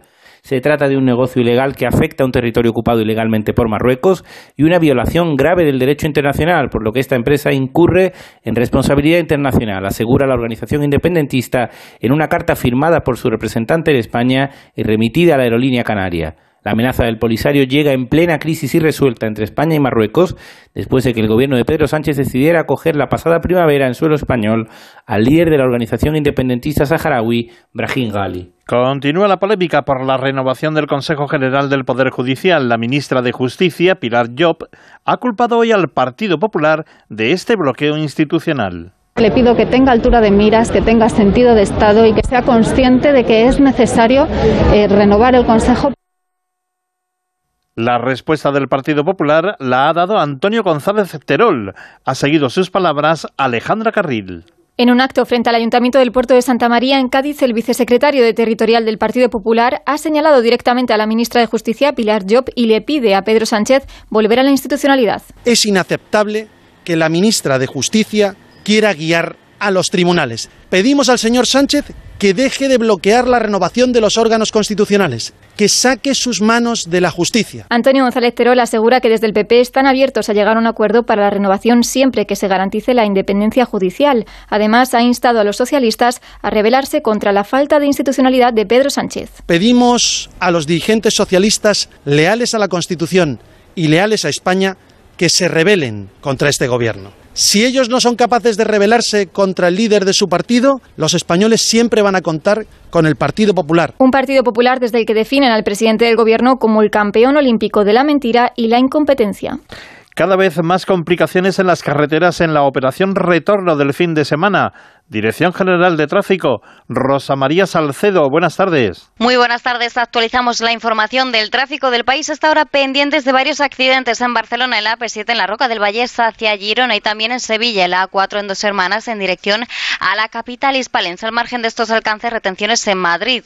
De salida en la 1 en el entorno del circuito del Jarama y densidad circulatoria de entrada en la A3 en Rivas, Sarganda y Fuentidueña de Tajo. También en la A5 en Navalcarnero y en la A6 en Las Rozas. Retenciones también en Cuenca, en la A3, en varios puntos, en Saelices, Tarancón y Belinchón. Densidad circulatoria en Toledo, en la A5 en Otero y todas hacia la capital madrileña. Circulación intensa también en Tarragona, en la AP7, en Vilaseca en dirección a la ciudad condal. Tráfico lento por avería en Segovia, en la 1 en Santo Tomé del Puerto, sentido Madrid. Retenciones en Guipúzcoa, en la 1 en Andoaín, dirección San Sebastián y densa en Sevilla. La AP4 en Los Palacios y Villafranca hacia Jerez de la Frontera. Información deportiva que nos trae Manu Ruiz. En apenas una hora comienza el trofeo Joan Gamper que enfrentará al Fútbol Club Barcelona con la Juventus de Turín. Este va a ser el primer partido de la época post-Messi, ya que el jugador argentino se ha despedido esta mañana del club azulgrana en el que lleva más de 24 años. Todo parece indicar que su próximo destino será París. Bueno, es una posibilidad, sinceramente, a día de, día de hoy, a esta altura, a esta hora, no tengo nada eh, arreglado con nadie es verdad que cuando salió el comunicado tuve muchos llamados, varios clubes que, se interesaron y nada, eh, todavía no tengo nada, nada cerrado, pero, pero sí que estamos hablando, obviamente. Los Juegos Olímpicos de Tokio 2020 han finalizado. La delegación española ha obtenido el mismo número de metales que consiguió en Río de Janeiro 2016. Eso sí, esta vez las perseas han sido tres de oro, ocho de plata y seis de bronce. De cara a la Liga Española que comienza en apenas cinco días, están jugando varios amistosos de preparación para la misma. El Atlético de Madrid ha perdido 2 a 1 frente al Feyenoord holandés y el Real Madrid de momento empata a cero con el Milán en el minuto 76. Por último, en MotoGP se ha disputado el Gran Premio de Austria con victoria del español Jorge Martín.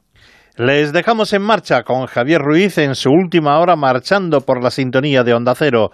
Y recuerden que las noticias vuelven a las nueve, cuando sean las ocho en Canarias, y que todas estas noticias están actualizadas en nuestra página ondacero.es. Hay gente que crees conocer, pero solo has visto una cara de ellos. Descubre cómo son. Nadie es perfecto. Un programa de entrevistas donde el primer sorprendido será nuestro invitado. Tengo muchos padres, sí. Yo les llamo padres putativos. Tengo varios. Tengo uno muy especial que se llama Julián Armendariz que me pongo a llorar y todo, la hostia. Ahí va, Dios, estoy llorando. Descubrirán cómo les ven y la huella que van dejando. Habéis escrito unas páginas de oro que además os la pueden recordar eh, los aficionados a la radio. Dentro de unos años podrán escuchar una cinta magnetofónica donde estéis allí. Te vas a divertir y sorprender. José Luis, ¿qué haces ahí? Hola, Rubén, buenas tardes. Hola, es mi amigo José Luis. No creo que nunca he hablado contigo a través de la radio. Yo creo que es la primera vez, sí. Sábados y domingos a las 9 de la noche. Nadie es perfecto con Nacho Arias. Te mereces esta radio. Onda Cero, tu radio.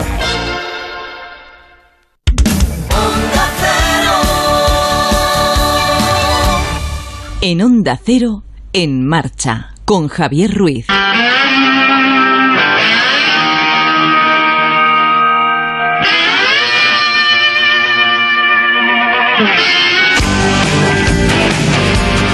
Última y definitiva hora de En Marcha de este domingo 8 de agosto de 2021. Y como solemos hacer en domingos de verano, bueno, todos los domingos del año, pero en verano más, digamos que es día de desplazamientos, de ir con el automóvil de un lado para otro, dedicamos nuestro tiempo en marcha en Onda Cero. A nuestras ondas sobre ruedas con nuestro mecánico de cabecera, nuestro querido Antonio Nogueiro. ¿Cómo estás? Muy buenas tardes, Antonio. Muy buenas tardes, querido Javier. Aquí estamos, un día más con, pues, con nuestros queridos oyentes y nuestros amigos de Facebook. Sí, señor. Encantado de estar aquí, Javier. ¿Todo bien? ¿El verano va razonablemente bien? El, el verano va maravillosamente bien. Sobre ruedas, sobre ruedas. Sobre ruedas, sobre ruedas estupendamente bien.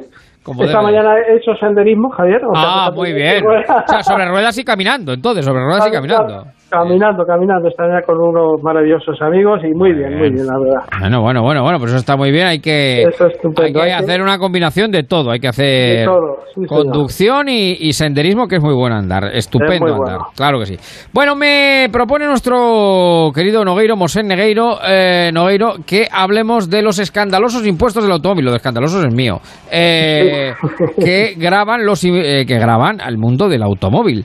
Porque la verdad es que si uno empieza a hacer cuentas, si esto, esto es como el, el, el viejo del, del TVO, si uno coge la libretilla y el lapicero, ahí le saca punta al lapicero y lo pone ahí, en la oreja, y luego hace así, le saca punta y escribe, las cuentas que le salen son verdaderamente escandalosas, querido Nogueiro. Pues sí, es, es para ver que el, el automóvil sigue siendo la gallina de los huevos de oro en, en- en Del Estado, cuentas. del Estado. en, la- en las cuentas públicas, ¿no? Es que es verdad.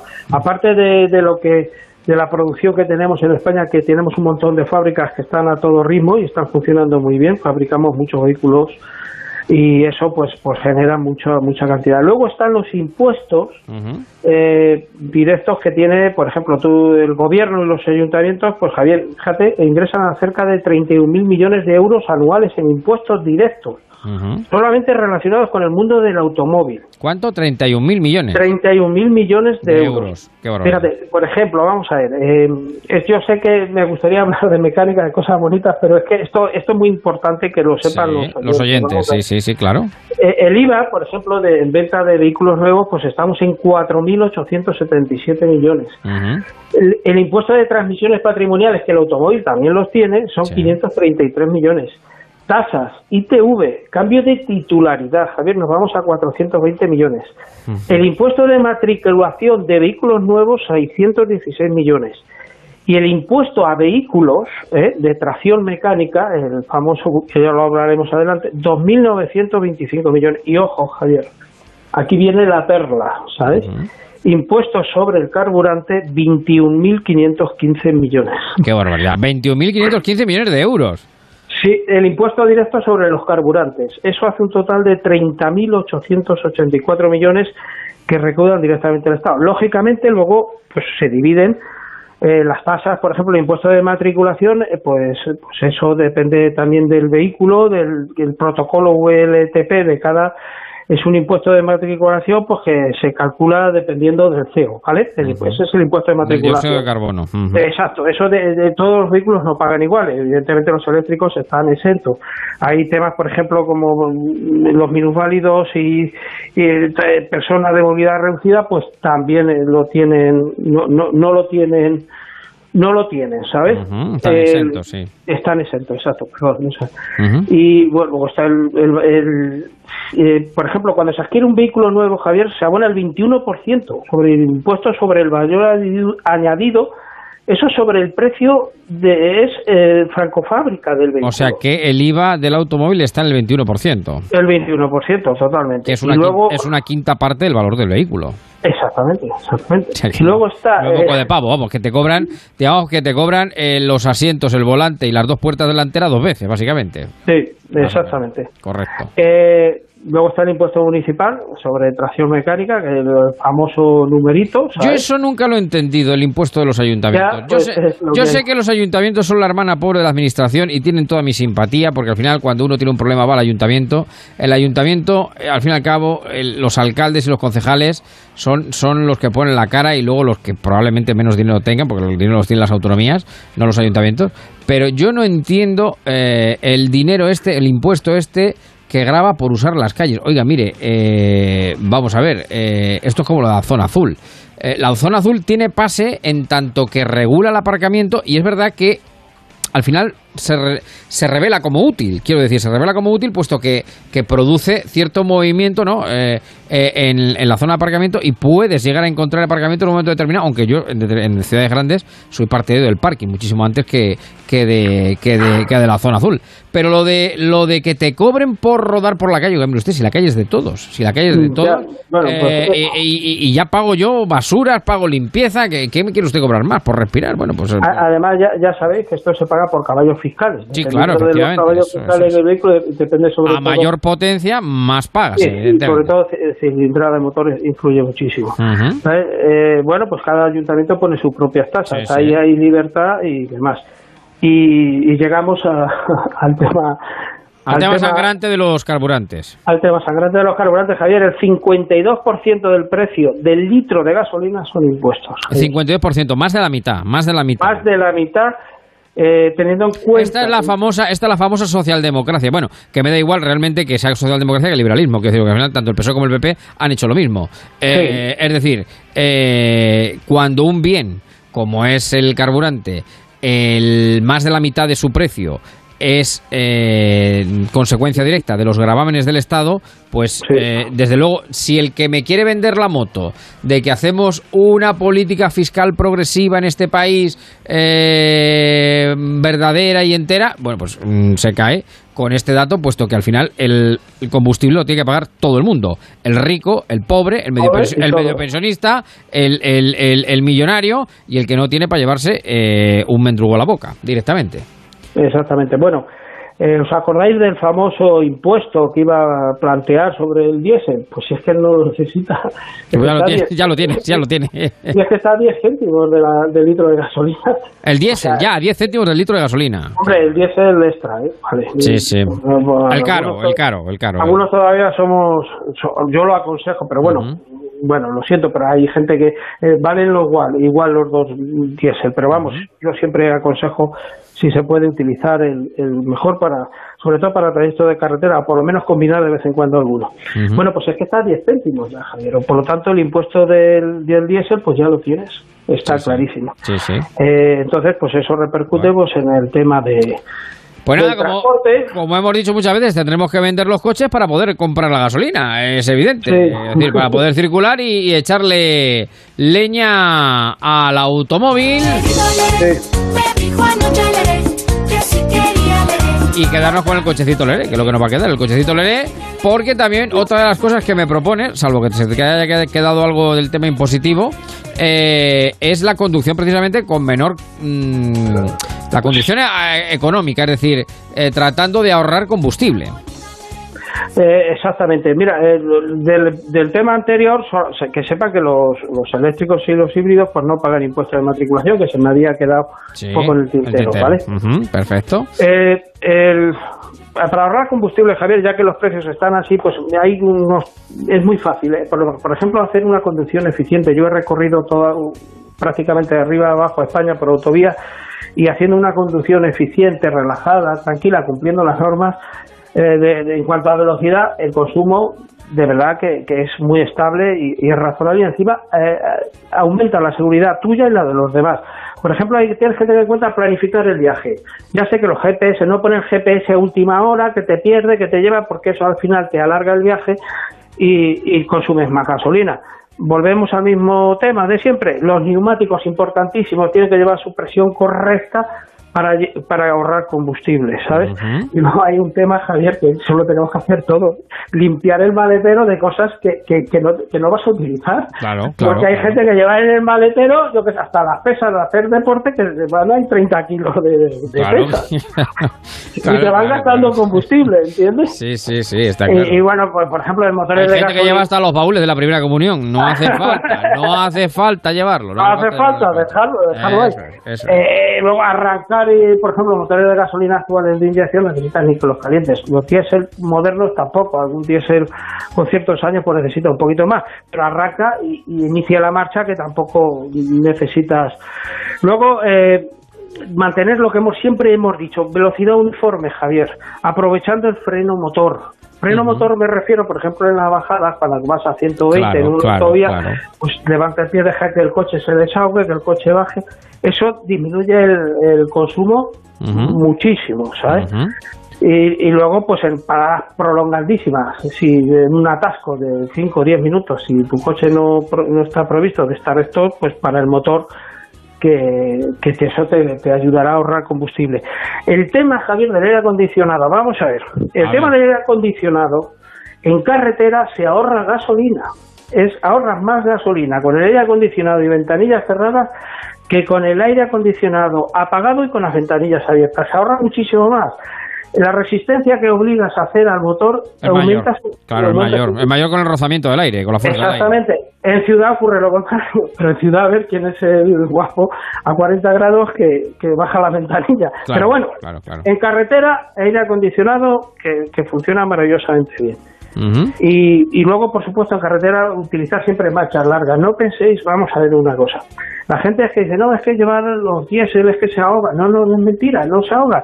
Se utilizan marchas largas, Sí. por ejemplo, quinta sexta, utiliza la sexta. Sí, y la, y eh, que eso ahorra muchísima gasolina. Los coches listos, los coches li- bueno, los coches listos, listos, listos, esos ya eh, son tienen la marcha automática, que ya eso ya No, bueno, los automáticos pero, ya... pero los coches ya, eh, que no son automáticos, pero también son muy listos, ya enseguida te marcan cuando tienes que cambiar de velocidad. Es decir, una Sí, velocidad bueno, más. Y bueno, escucha, es y, y- y vas al, a 85 por hora con, Y a- te con marca- se- con sexta, con sexta, vamos, tranquilamente, Sí, sí, 85-90 sí. con sexta. O sea que... Los nuevos, los nuevos coches, sin duda alguna. Eso es, eso es. Y bueno, pues no, pues no revolucionar el motor innecesariamente, si Claro, es que tampoco claro, se claro. necesita revolucionar el motor. Es una conducción progresiva, agradable, que, que redunda pues en la seguridad tuya y los de que ocupan la vía.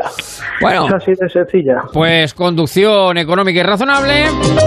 Y tenemos el retorno del Cascai, querido amigo. El retorno del Cascai que vuelve. Mira, eh, va- vamos a ver, Javier, esto, eh, este coche, a los que nos gusta el mundo del automóvil, a los que nos gusta la historia del automóvil, que en próximos programas, Javier, retomaré la historia del automóvil para- porque en España es muy alta y muy nutrida y quiero recordarla. Eh, Este coche formará parte de la historia.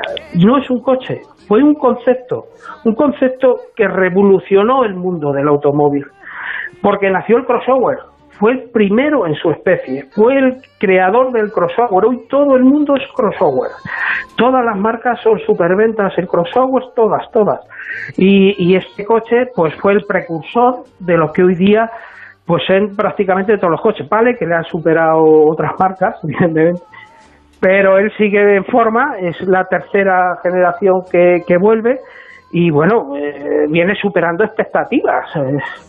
Es, es cada vez mejor y es que además se mete ya directamente en el grupo premium, premium ¿sabes? Ajá, sí, sí. Y eh, en su afán de- por seguir siendo el número uno ha desarrollado un vehículo de una calidad infinitamente más avanzado y amplio. Eh, es agradable, preciso eh, y tiene además un nuevo enfoque que completa la hibridización, ¿sabes? ligera, o sea, el sello eco, para que lo entendamos. Sí, sí, sí. Eh, entonces, pues viene un vehículo ecológico, viene un vehículo moderno, el acabado ya, los interiores prácticamente son de acabado altos de gama y, y, bueno, pues ha superado todas las expectativas de lo que era un vehículo en su día destronó pues a todas las reinas que eran las, las berlinas y volúmenes y, y bueno, sigue, sigue en plena forma. Es un vehículo a tener en cuenta, Javier, es un vehículo a tener en cuenta. Y ojo a las unidades que hay en el mercado ¿eh? de kilómetro cero que son muy que, que son totalmente actuales ¿eh? y que pueden tener un buen precio. Es un coche muy interesante. Pues ahí está el nuevo, bueno, el nuevo, el retorno del Cascai. Sí, la tercera generación. La tercera generación de una gran familia. Como la de En Marcha, querido Nogueiro Antonio, te mando un abrazo grandísimo. Un abrazo y muchísimas fuerte, gracias por seguir un verano más en Marcha en Onda Cero. Pues nada, encantado de estar aquí con todos. Nos vosotros, ¿eh? sentimos, ya lo sabes. Cuídate mucho. Bueno, un abrazo, Javier. Un saludo. Gracias. Acuérdate de tu niño que te dicen con cariño. No corras mucho, papá.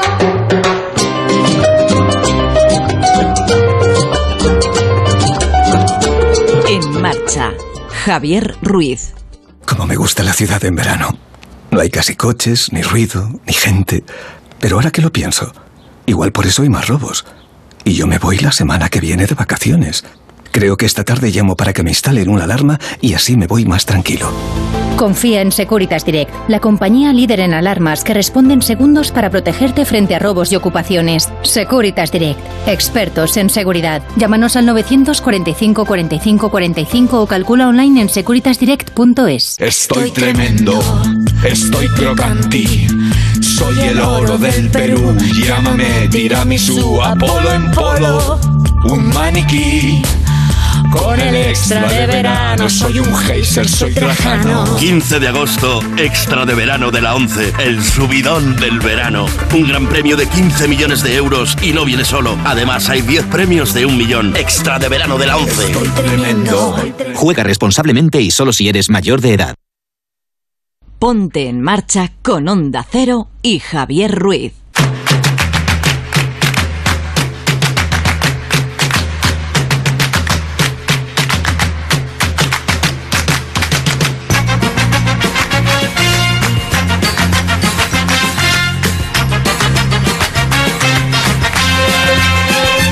Veintitrés minutos sobre las 8, las 7 en Canarias.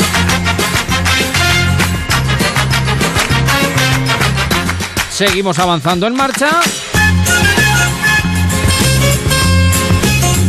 Bueno, nos dicen por aquí, de Joco, dice que los impuestos el automóvil llegarán a impuesto por respirar profundo en el interior del vehículo. No lo descarten, no lo descarten.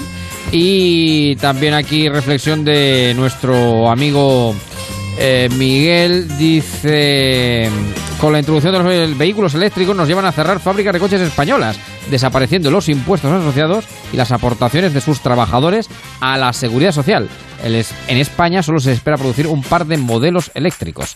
Dice nuestro querido Miguel, dice con estas políticas pobres, trabajadores, dice con estas políticas pobres trabajadores del sector automovilístico.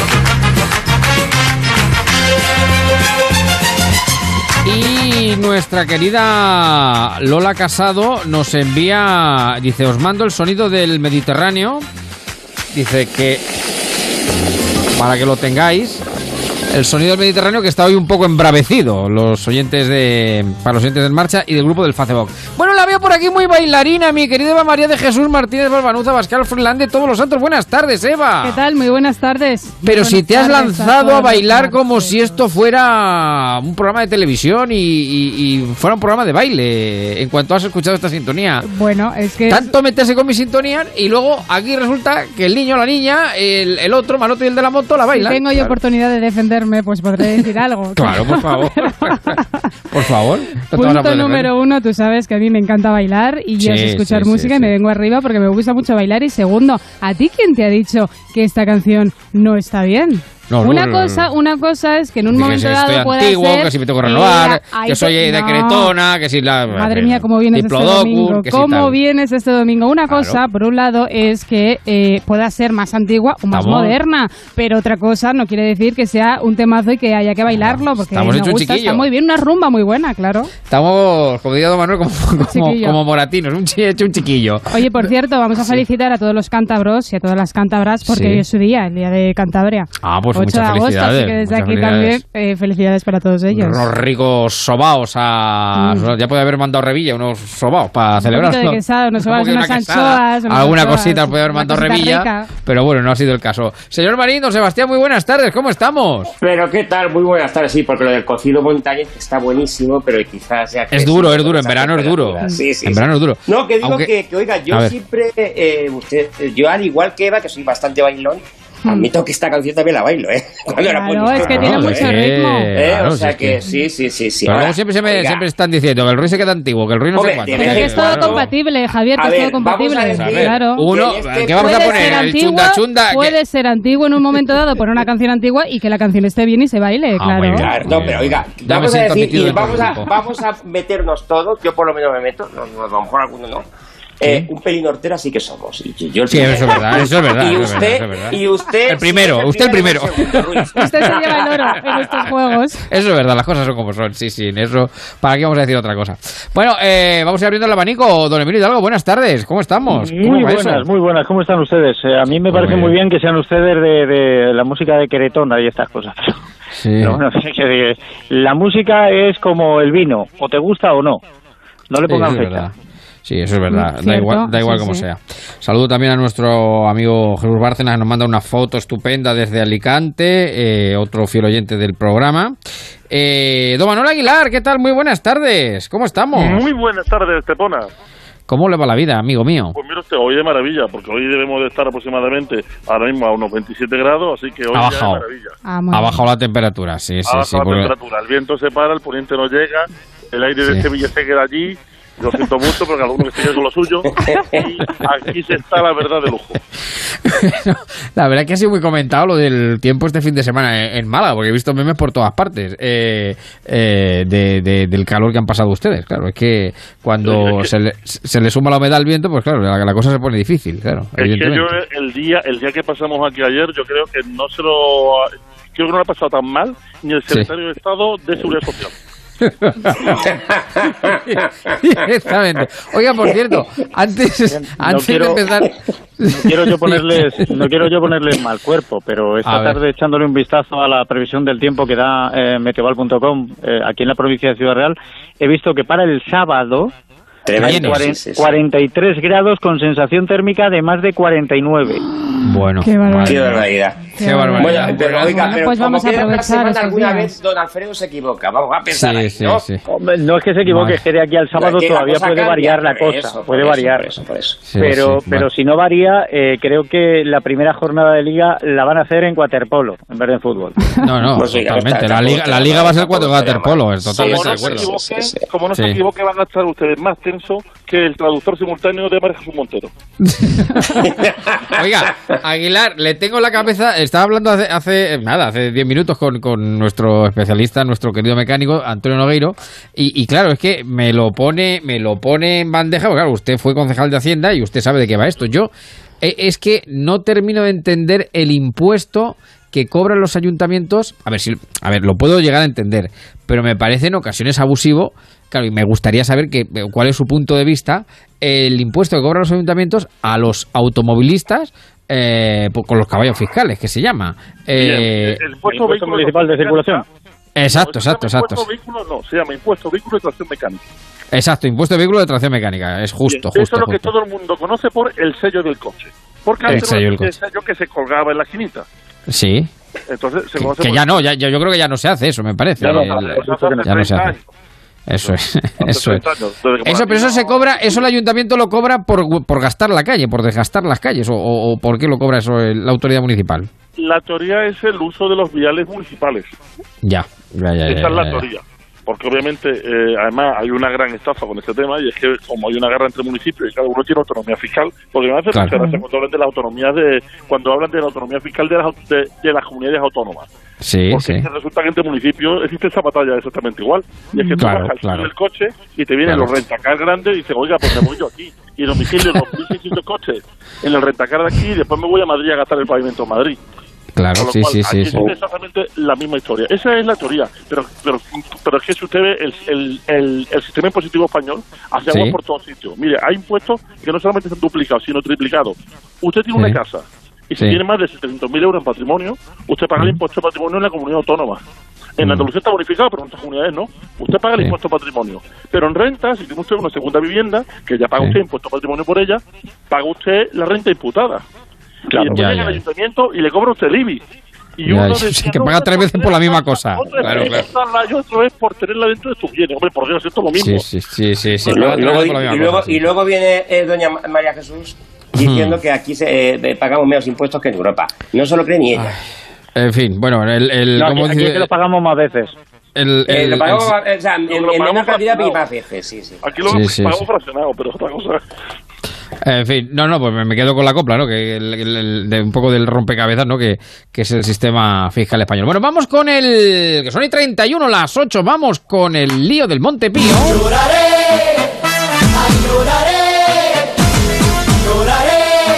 Sí, porque el día viene metido en llanto, la verdad que sí.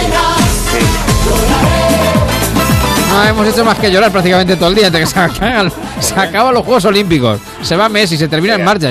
Llorar y llorar. es un domingo negro domingo, un domingo negro, un Domingo negro. Claro, un domingo Oiga, fatal. comentaremos algo de la, de la ceremonia de clausura de los Juegos. Sí, claro, Sí, claro, sí, claro, sí, claro. Sí, pero claro, hay que comentar el drama, el drama del día. Drama. Que luego eh, hablas, Marín, de la novela turca, pero es que cuidado, o sea, Cuidado cuidado, con la novela argentina. cuidado con la novela argentina y el llanto desconsolado de Leo De Messi. Messi. en esa rueda de prensa y a cuando mí, has y a mí que se me ha puesto oh, un poco más y se me humedecen los ojos. viendo el pero a mí también. ¿eh? que Pero yo si es que daba penita, si es que daba No, ganas no, de no, es achucharlo. verdad, ¿eh? Es que daba penita Pero a lo que ver, estaba así, y además claro. yo creo, a ver, yo creo que es, es de estas veces que ves, que, que- que ves a un tío sincero mm, por todos lados. Es la sensación que a mí, lo que a mí me ha transmitido, no estáis de acuerdo vosotros, ¿eh? Totalmente. Ahora- ahora- ahora comentamos, ahora Mire, comentamos. mire usted, con esto de Messi me pasa como el- con lo de Sergio Ramos cuando dijo que él por jugar en el Madrid jugaría gratis. Si te quieres quedar, juega gratis, de verdad. Te quedas, Porque exacto, tienes correcto, correcto, para quedarte. correcto. A ver, Yo yo te voy a estoy de pagar un acuerdo. 50% del Amén, sueldo ya y un, y un 80, venga, vamos. No, vamos a ver, mire usted. A ver, todos trabajamos y trabajamos por algo. ¿Estamos Sí. de acuerdo? Y Messi. Hombre, claro, y evidentemente, Messi- eh, sí, y claro. Messi está trabajando, es su trabajo, ese es su trabajo. Con lo cual, tendré, Oiga, por hacer don su Seb- trabajo, don- tendrá que don ganar. Sebastián. Sí, pero Don luego Sebastián, el, el- el usted llanto esto, cuando lleva sin límite 30 infinito, claro. Si se quiere quedar, Bueno, no se queda. ya está. A ver, eso que me, diga, que me diga don Sebastián No. esto, cuando lleva Hida- 30 años haciendo radio no, por amor a la vale. radio, No, ya bueno, pero, pero eso, eso, eso- vamos, eso son cosas diferentes. Eso son cosas distintas. Eh, no tiene nada que ver que- porque una cosa son los gustos y aficiones que uno pueda tener en un momento determinado y otra cosa es con lo que con lo que uno se gana la vida, evidentemente, claro, la, la Sí, bueno, faceta pero- profesional. Tiene dificultades Messi usted- también. Tiene dificultades Messi para Messi- llegar a final de mes, claro. Que me- claro, que Messi no puede estar cuatro años sin cobrar. Eh, Ruiz, Gasol está en el Barcelona por 60.000 euros.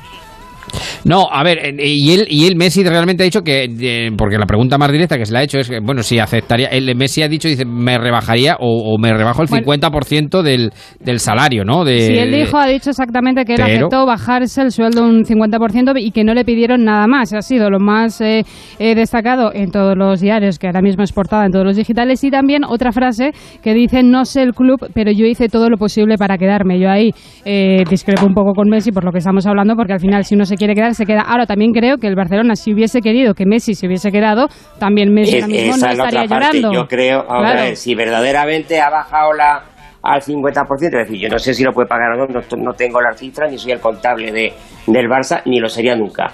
Pero, eh, eh, en fin, eh, da la impresión que es que tampoco interesaba mucho. Igual que el año pasado Mm. interesaba, en esta ocasión no interesa. No sé, a mí, yo, yo lo he visto sincero. Yo siento discrepar de, de vosotros porque, porque es que... Sí, sí, sí, sí, sí, transmitido. sí, sincero, sincero, no pasa nada. Sí, Sí, sincero, sincero, no, yo- sincero es, sincero es, y yo creo que yo también me. Y, en fin, aquí pues, Don Manuel y yo ya sabe que todo el mundo que somos, de qué, de qué pie, de qué pie cojeamos, que, que somos o sea, más culés, o sea, que, que más que lo podamos sentir nosotros.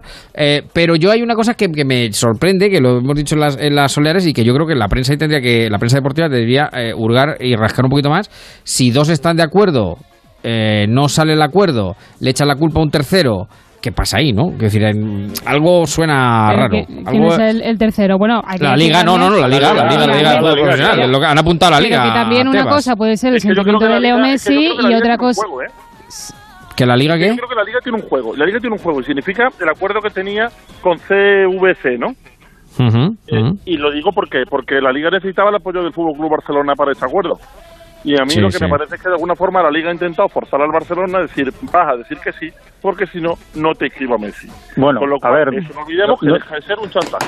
No estoy, no estoy de acuerdo con usted, don Manuel, no estoy de acuerdo. no estar de acuerdo, estoy de acuerdo porque me da, me da la sensación que CVC, eh, al ver que Messi ya no sigue en esta liga, lo mismo se siente un poco engañado. O sea, no seamos tontos. Eh, Messi era también un gran atractivo para es que el capital CVC americano viniera aquí a, a invertir en la Pero liga. si es que CVC ya no viene, es que no iba a venir porque necesitaba al menos uno de los dos, o el Barcelona o el Madrid. Al estar los dos en contra, el acuerdo está anulado. Y por eso Al- digo que puede ser que Tebas haya jugado con esta, con esta baza. Al final va a llevar razón, al final va a llevar razón este Florentino cuando dice que, que el, que el fútbol está quebrado. Al final va a llevar, va a llevar razón. Que, que con, los usted, antes, usted antes que lo hemos sentido todo en el mundo del fútbol. Yo Sí. lamento ser la voz discrepante. Pero esto es A como cuando se muere una suegra. Todo el mundo no lo igual. No, yo, de verdad. Usted va a decir que, que el, que el señor Hidalgo, que es del Madrid, reconocido madridista, lo ha sentido igual que nosotros. Pues no lo ha sentido igual. A ver, no, igual, igual no, ¿eh? No, escúcheme, igual no. Yo no tuve Igual un drama no. cuando Ramos se fue al Paris Saint Germain, ¿eh? No tuve ningún No. Oiga, pero lo que decíamos... yo- sí. Manuel, yo, para mí, para mí que se fuera mm, Ramos no fue un drama, que se fuera Cristiano no fue un drama y que se vaya Messi no es un drama. Lo siento, sí, porque se va un grandísimo jugador. O sea, Bueno, es que en fin, estamos- que- Vamos a ver, eh, es- si yo, yo admito, es como cuando se fue Griezmann del Atlético de Madrid. Eh, Claro, la evidentemente vida sigue, yo la lo vida sentí sigue. bastante más que ustedes, es obvio. Sí, sí. Pero, Claro. pero al final, o debe ser que estamos acostumbrados los atléticos y otros equipos a, A que los jugadores se vayan con más frecuencia. ¿Vale? Pero, a ver, vuelvo y repi- repito, ¿de verdad que lo he visto sincero? Digo, o a lo mejor soy un poco inocente. Sí, pero que una cosa es el sentimiento de Leo Messi, pero que otra cosa puede ser también que al final las cuentas o la- los negocios No tampoco salgan, los lleva. Messi directamente. Entonces Aguilar, también ahí ver, pues hay ver. mucho tema por medio. Aguilar que sabe de cuenta, remate la faena. Vamos a ver que pues, precisamente le estaba diciendo que aquí perdemos todo porque pierde el Fútbol Barcelona, que pierde Sí. a la máxima estrella que le damos los partidos, pierde la Sí. puerta, que la primera promesa, la primera en la frente. La ha caído, la ha caído. Se va a quedar.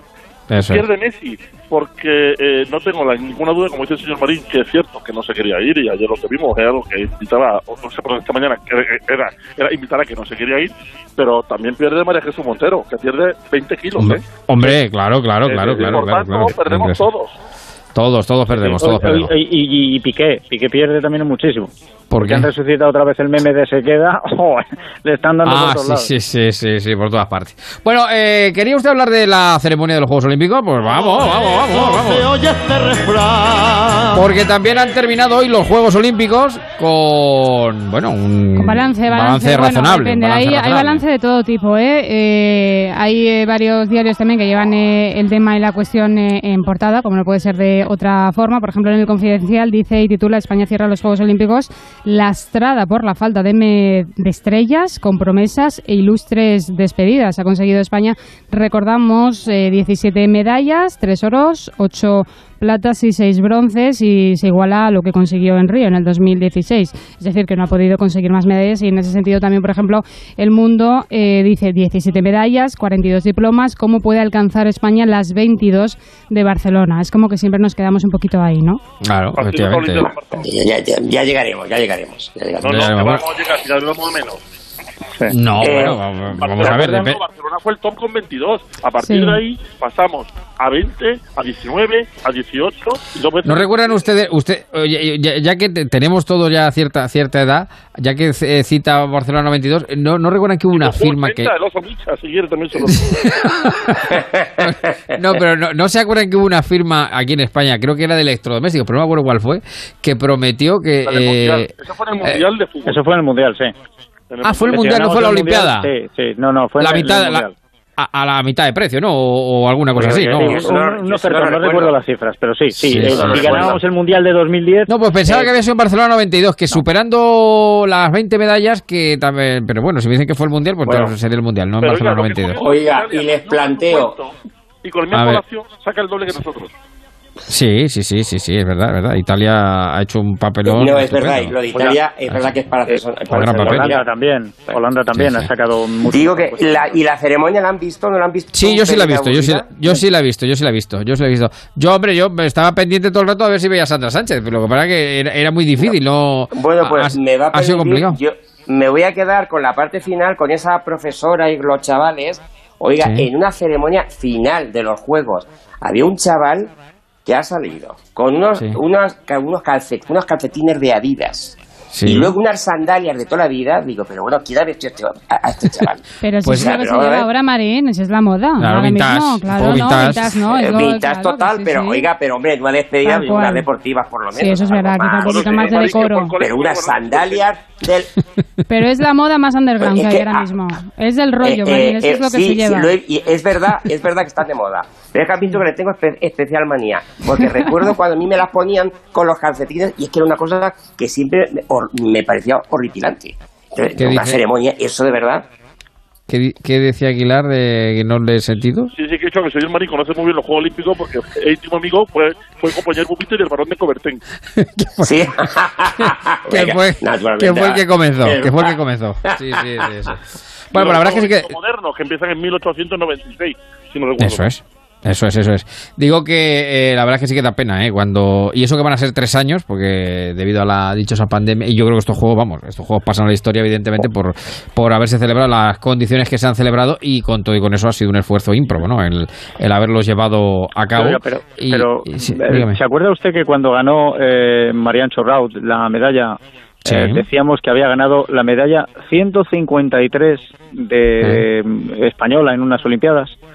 Eh, Pues miren ustedes la cifra de Estados Unidos, que me parece que ha sacado 130 y tantas en unos solo Juegos. Ya, ya, bueno, decir, claro. eh, el- los Juegos Olímpicos están para que disfrutemos, nos salga mejor o nos salga peor, pero no podemos competir con otros. Vamos no, ya está claro, es evidente. No, yo sobre todo los Juegos Olímpicos están para aprender deportes, porque hay, hay deportes que no sé ni que existen hasta que no llegan los Juegos Olímpicos, claro, ¿no? Quiero decir que eso está muy bien, porque cada, por lo menos cada cuatro años te acuerdas, y, de- y de- y yo siempre digo que además que los deportistas de, de ese tipo de deportes minoritarios tienen un mérito enorme, porque claro, se tiene que pagar su ficha, se tiene que pagar todos los gastos, se tienen que pagar Mm. el- los, la- los desplazamientos de, de competición, o sea que, que me parece que tienen un, un valor eh, tremendo.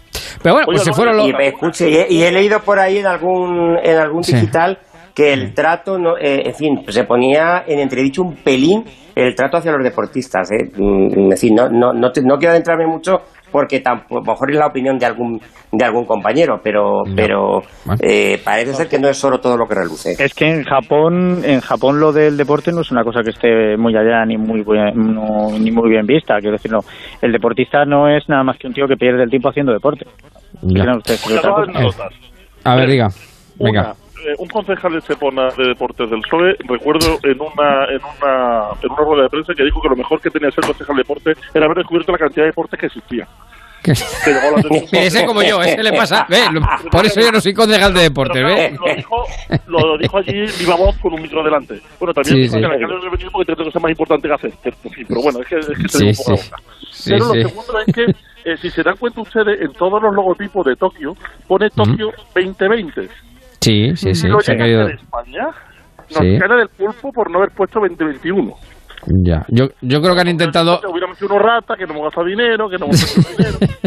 Yo creo que han querido mantener un poco el logo inicial, pues para, bueno, de decir que eran los juegos del 2020, aunque se- todo el mundo sabe que evidentemente claro, se han tenido que hacer el 2021. Pero sí, sí, ya entiendo por dónde va. Ya, ya entiendo. La Olimpiada del 2020 cuando quiere. Ya entiendo por dónde va, ya entiendo por dónde va.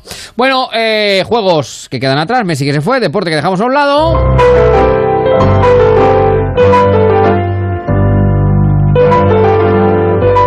Y aunque el domingo viene muy marcado por eso, por, por Messi, por los Juegos Olímpicos, por el balance, eh, por el balance de, de, de los medalleros, eh, hay más cosas. Eh, como por ejemplo la crónica política, que tampoco Sí, hay más cosas, está más light, estamos en agosto, se nota ¿no? que estamos de vacaciones, es verdad que el gran protagonista de hoy ha sido Messi, también los Juegos Olímpicos, esa clausura, pero también hay cositas ¿no? en, eh, en los diarios y por ejemplo, si nos vamos a la razón, vemos esa entrevista de verano, esa entrevista simpática que en algún día no dijo eh, Emilio que se parecía a la del hormiguero y eh, en esta ocasión se la han hecho al alcalde de Madrid, a José Luis eh, Martínez Almeida, eh, que ha dicho varias cosas, ha dicho que no cree en la guapocracia, esto será un poco eh, en relación, entiendo, Pues vale, a Pedro vale. Sánchez, ¿no? A Pedro, sí, sí, claro, claro. al presidente Oiga, pues yo creo que de algo España. hay, ¿eh? Algo hay, ¿eh? Yo- Bueno, él ha dicho, él ha dicho. Almeida, ha dicho que no, porque si no él no sería alcalde. O sea, él claramente lo ha reconocido. La guapocracia no, claro. Él sabe, ¿no? Dónde está. O si, o si Y fuera luego, cuestión de ejemplo- altura, por ejemplo, Concreta- tampoco. sí. concretamente ha dicho, a mí no me han votado por mi cara bonita. Esa. No, claro, claro, claro, claro. Y luego, ¿a quién cree? Claro. No, iba a decir ni por, ni por jugar al fútbol, ¿eh? No habrá tenido Sí. que soportar a Almeida chiste de, de, de, de, de como lo, lo de, lo, de, lo de no dar la talla y cosas de estas. Sí, bueno, bueno, claro, los bajitos, pero ya, ya contamos con eso, los bajitos ya contamos con Al eso. final es él quien vacila, porque si no, pues para que me vengas a vacilar tú, pues ya vacilo yo, lógicamente, ¿eh? vida. Es, es una persona Sí, con sí, sí, muchísimo sentido del humor, es muy chulapo él. Bueno, que ¿a quién se llevaría al fútbol? Eh, porque estaban hablando de fútbol y demás en la entrevista, pues ha dicho a Rita Maestre, que es del Atleti. Entonces ha dicho, Ah, oye, pues pasarían una buena jornada, Bueno, claro. Y además, eh, tengo que decir que va al Wanda y lo hace en moto. Lo digo porque lo he visto, o sea, no. Pues Sí, claro, claro. Sí, va siempre en moto. ¿Y qué plan, qué plan le guardaría con el guapo en este caso, no? Con Pedro Sánchez, pues ha dicho de buen rollo, de buen rollo se le llevaría a enseñarle Madrid, porque dice que no lo conoce. Ah, mira, pues, Así mira, que pues bueno, sería, pues también. sería también una, una bonita fotografía, ¿no? Ver Una a- tarde seguramente sí, sí, sí. tranquilita, tranquilita. Por cierto que se va a hacer el Camino de Santiago, ha dicho, la última semana de agosto. Ah, pues mire. A reflexionar ¿Y quién se y queda, demás. ¿y quién se queda de alcalde entonces? No ¿O de sabemos alcaldesa? todavía. Villacís. No sabemos, no sabemos. Villacís, claro. Villacís, claro. Villacís. Villacís Villacís, de- Oiga, que yo con los estadios también muy bien, ¿eh? Eh, Sí, sí, lo- sí, sí, la sí, sensación sí. que me da. Sí, sí, Oiga, sí, porque no le han preguntado a Almeida a qué juego de cartas no jugaría nunca con Pedro Sánchez. ¿Por qué? Porque- Claro, claro que sería el mentiroso, porque iba a perder. Bueno, bueno, bueno, bueno. En fin, eh, Almeida, verdad que tiene sentido del humor y se ha ganado, yo creo que también buena parte de todos los que le siguen y tal, se la ha ganado también con ese sentido del humor. Bueno, eh, y ha vuelto, efectivamente, ha vuelto. He vuelto, se acabó este descansito, ahora toca caminito de guitarra y sombrero. Vuelto. Además ha vuelto con sombrero, ¿no? No, con sombrero Claro, se sombrero no. No, se fue a Pascal ayer. Ah, eso fue Pascal. No, estaba hablando de Fernando Simón, que ha vuelto, que ha Estamos hablando de vuelto. Fernando Simón. ¿Lo han Sí, visto? sí, sí, el director del Centro de Coordinación y Alertas y Emergencias. Lo dije yo el otro día, ¿se acuerdan? No sé si... Que si- iba a volver. No, no, no, Ah. que pregunté yo, que es que no sé si fue el día a ¿Que que tú no estaba? Que estabas. dónde estaba, que no, que, que no, había desaparecido. Pues te ha escuchado, Javier. Y ha vuelto. Le ha dicho, oye, Como pues, el barrio. Pues me voy a pasear para que me vean. Claro, se estaba cortando el pelo porque es verdad que lo más llamativo. eh, Se ha cortado el pelo. ya, claro, y al final él decidió raparlo. ha sido ha sido su imagen porque ha reaparecido con el pelito cortito, así Eso muy es, cortito eso y también con barba, con barba muy sí, que le pega sí. más motero, ¿no? El que es motero, Es le motero, pega un sí, poquito sí. más Bueno, de lo es, lo es. rollo. Sí, sí, sí, por eso, sí. bueno, que ha reaparecido en una localidad de eh, Zaragoza donde le han dado un premio. premio. Sí, y bueno, ahí ha hablado de Premio controvertido, cosas. por cierto. Le- Ha, ha causado... Ha causado luego ¿Por qué? ¿Por qué controvertido? No, bueno, que... Opiniones. Sí, en el, Hombre, mismo claro, pueblo, en el mismo pueblo. Vamos, que unos todo respetable, oiga, y Claro, claro. todo es opinable, pero en fin. Claro, Pero es que los premios no, Pues, vota a los todo, no votamos resultados- a todos. los Claro, no, no. ciudad, No, pero, pero sobre, pero so- sería so- el que más acierta, claro.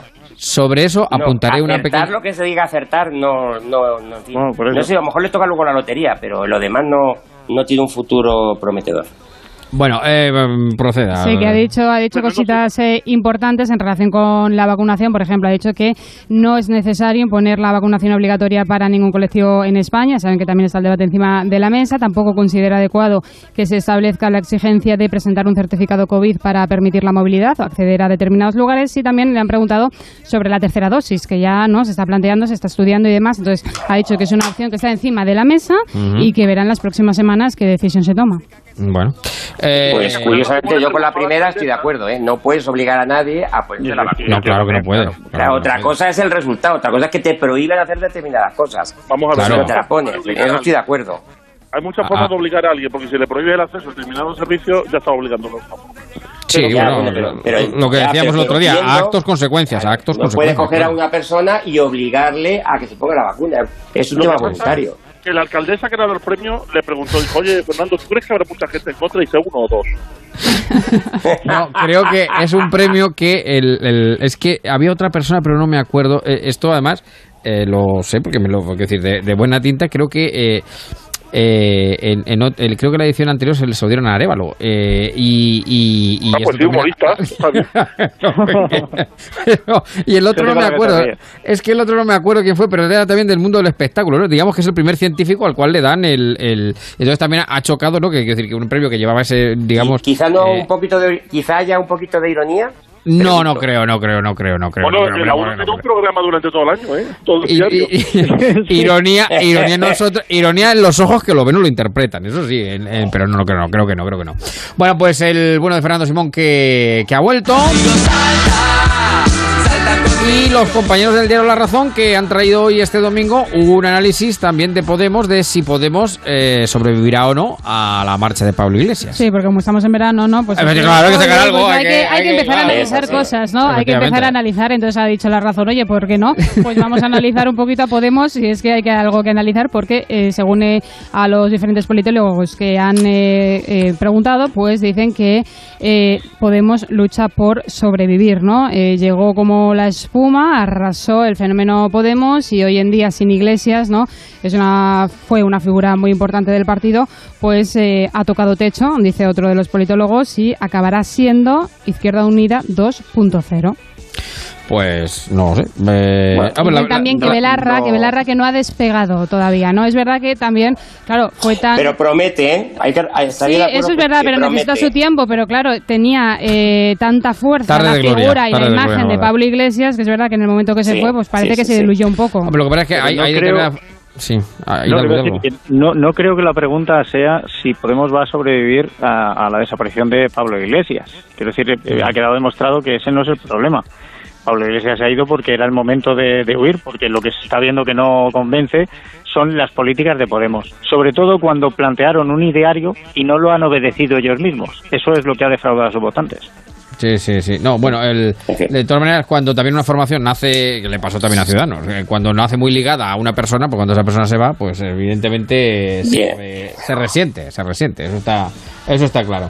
Bueno, y luego me hablas también de, de un asunto que se ha hecho viral eh, con una suegra, que ahí ya me No, a ver, vamos a ver, no, bueno, es una noticia que se ha hecho viral en las, eh, en las últimas horas y es que resulta, seguro que les ha pasado alguna vez, oye, están en casa y de repente si viven un bloque de vecinos, pues discuten, ¿no? Pues discuten, pues oye, Sí. con el marido, con la mujer, con el hijo, con la hija, con la familia y de repente sube un poquito la voz la tele.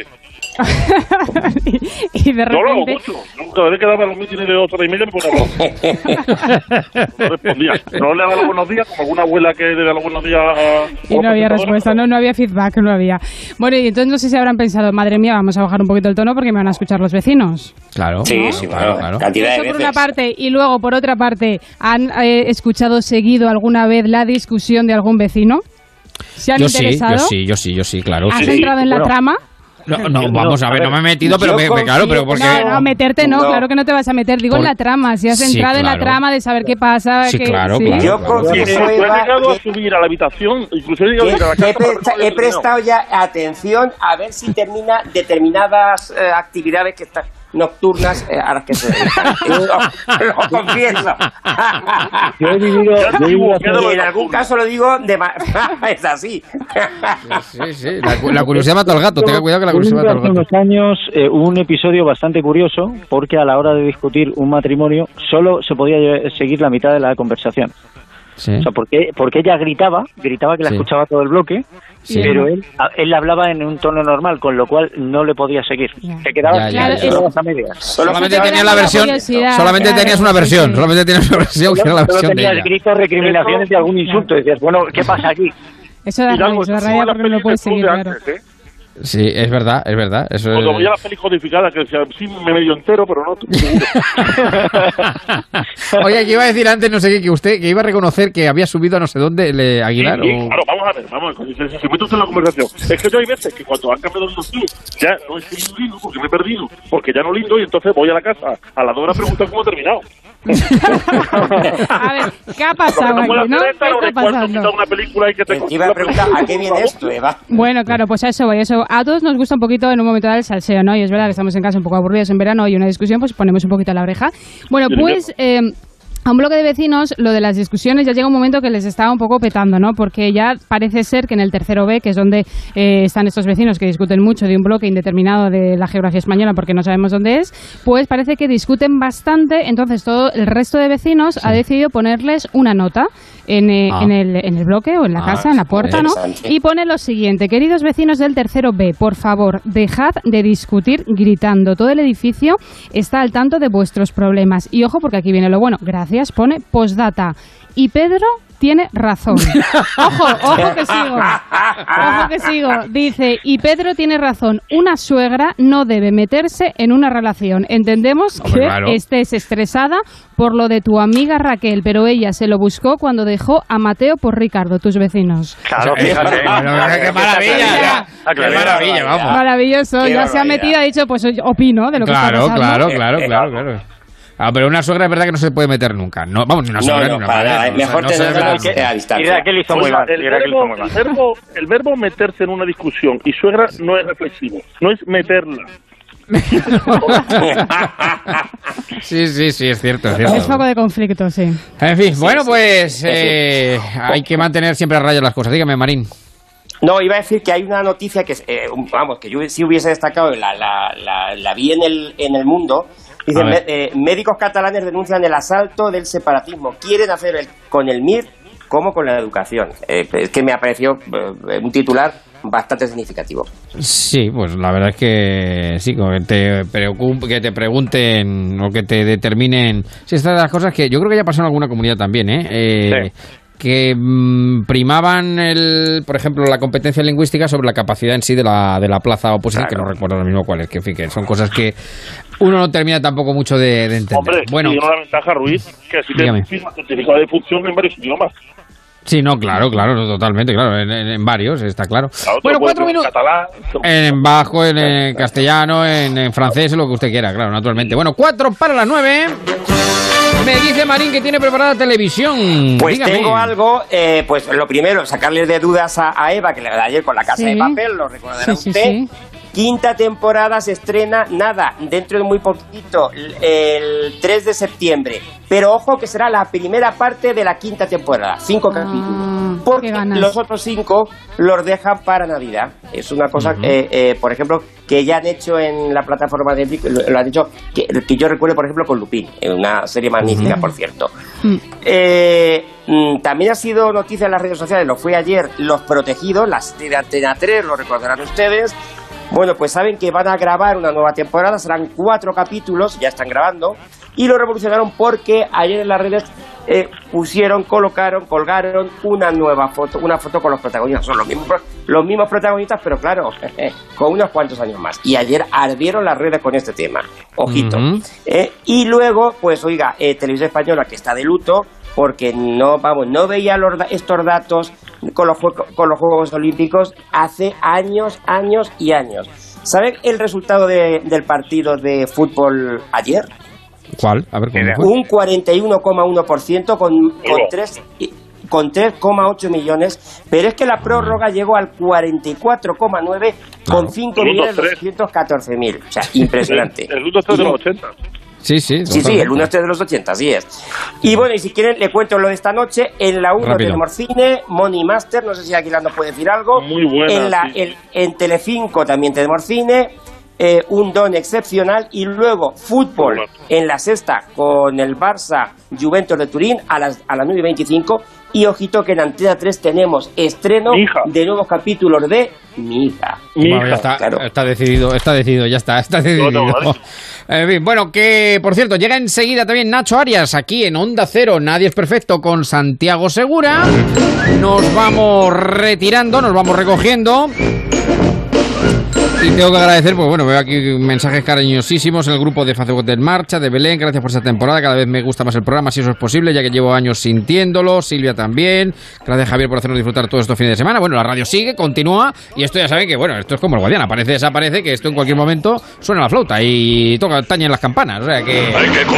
Y la radio siempre sigue 24-7. Está por ahí Matías. Matías, ¿qué tal? Buenas tardes. buenas tardes, Javier, ¿qué tal? Muy bien, muy bien. Te, te hemos visto hoy en el telediario. La verdad es que me, me- me- me has emocionado contando lo de Messi. En fin, no, no, no pierdes. La verdad es que no pierdes comba ni, ni- ni- ni- tremendo. eh. Bueno, hay que Eh, estar a lo que diga la actualidad. Ya te digo que hay mucho, mucho. Me están llegando datos Bueno. ahora de que el independentismo ha dado un paso más. Van a primar al que eh, la atención al que estornude o tosa en catalán. Y, bueno, lo, lo directamente. miramos. Lo directamente. miraremos. Bien, bien, bien. Bueno, ¿cuál es el titular? El titular que nos deja la, la noche, querido. El titular es Matías. que ha vuelto de vacaciones Fernando Simón y ya han anunciado que a partir de ahora sus intervenciones no las va a dar por televisión, las dará por TikTok. Al fin y al cabo le van a hacer memes igual. Venga, pues eh, más breves serían, más breves serían. Bueno, Aguilar, Hidalgo, Marín, como siempre, mil gracias. Eva, mil gracias también por estar con nosotros. Sigue la radio, sigue Onda Cero, ahora noticias con Carlos León.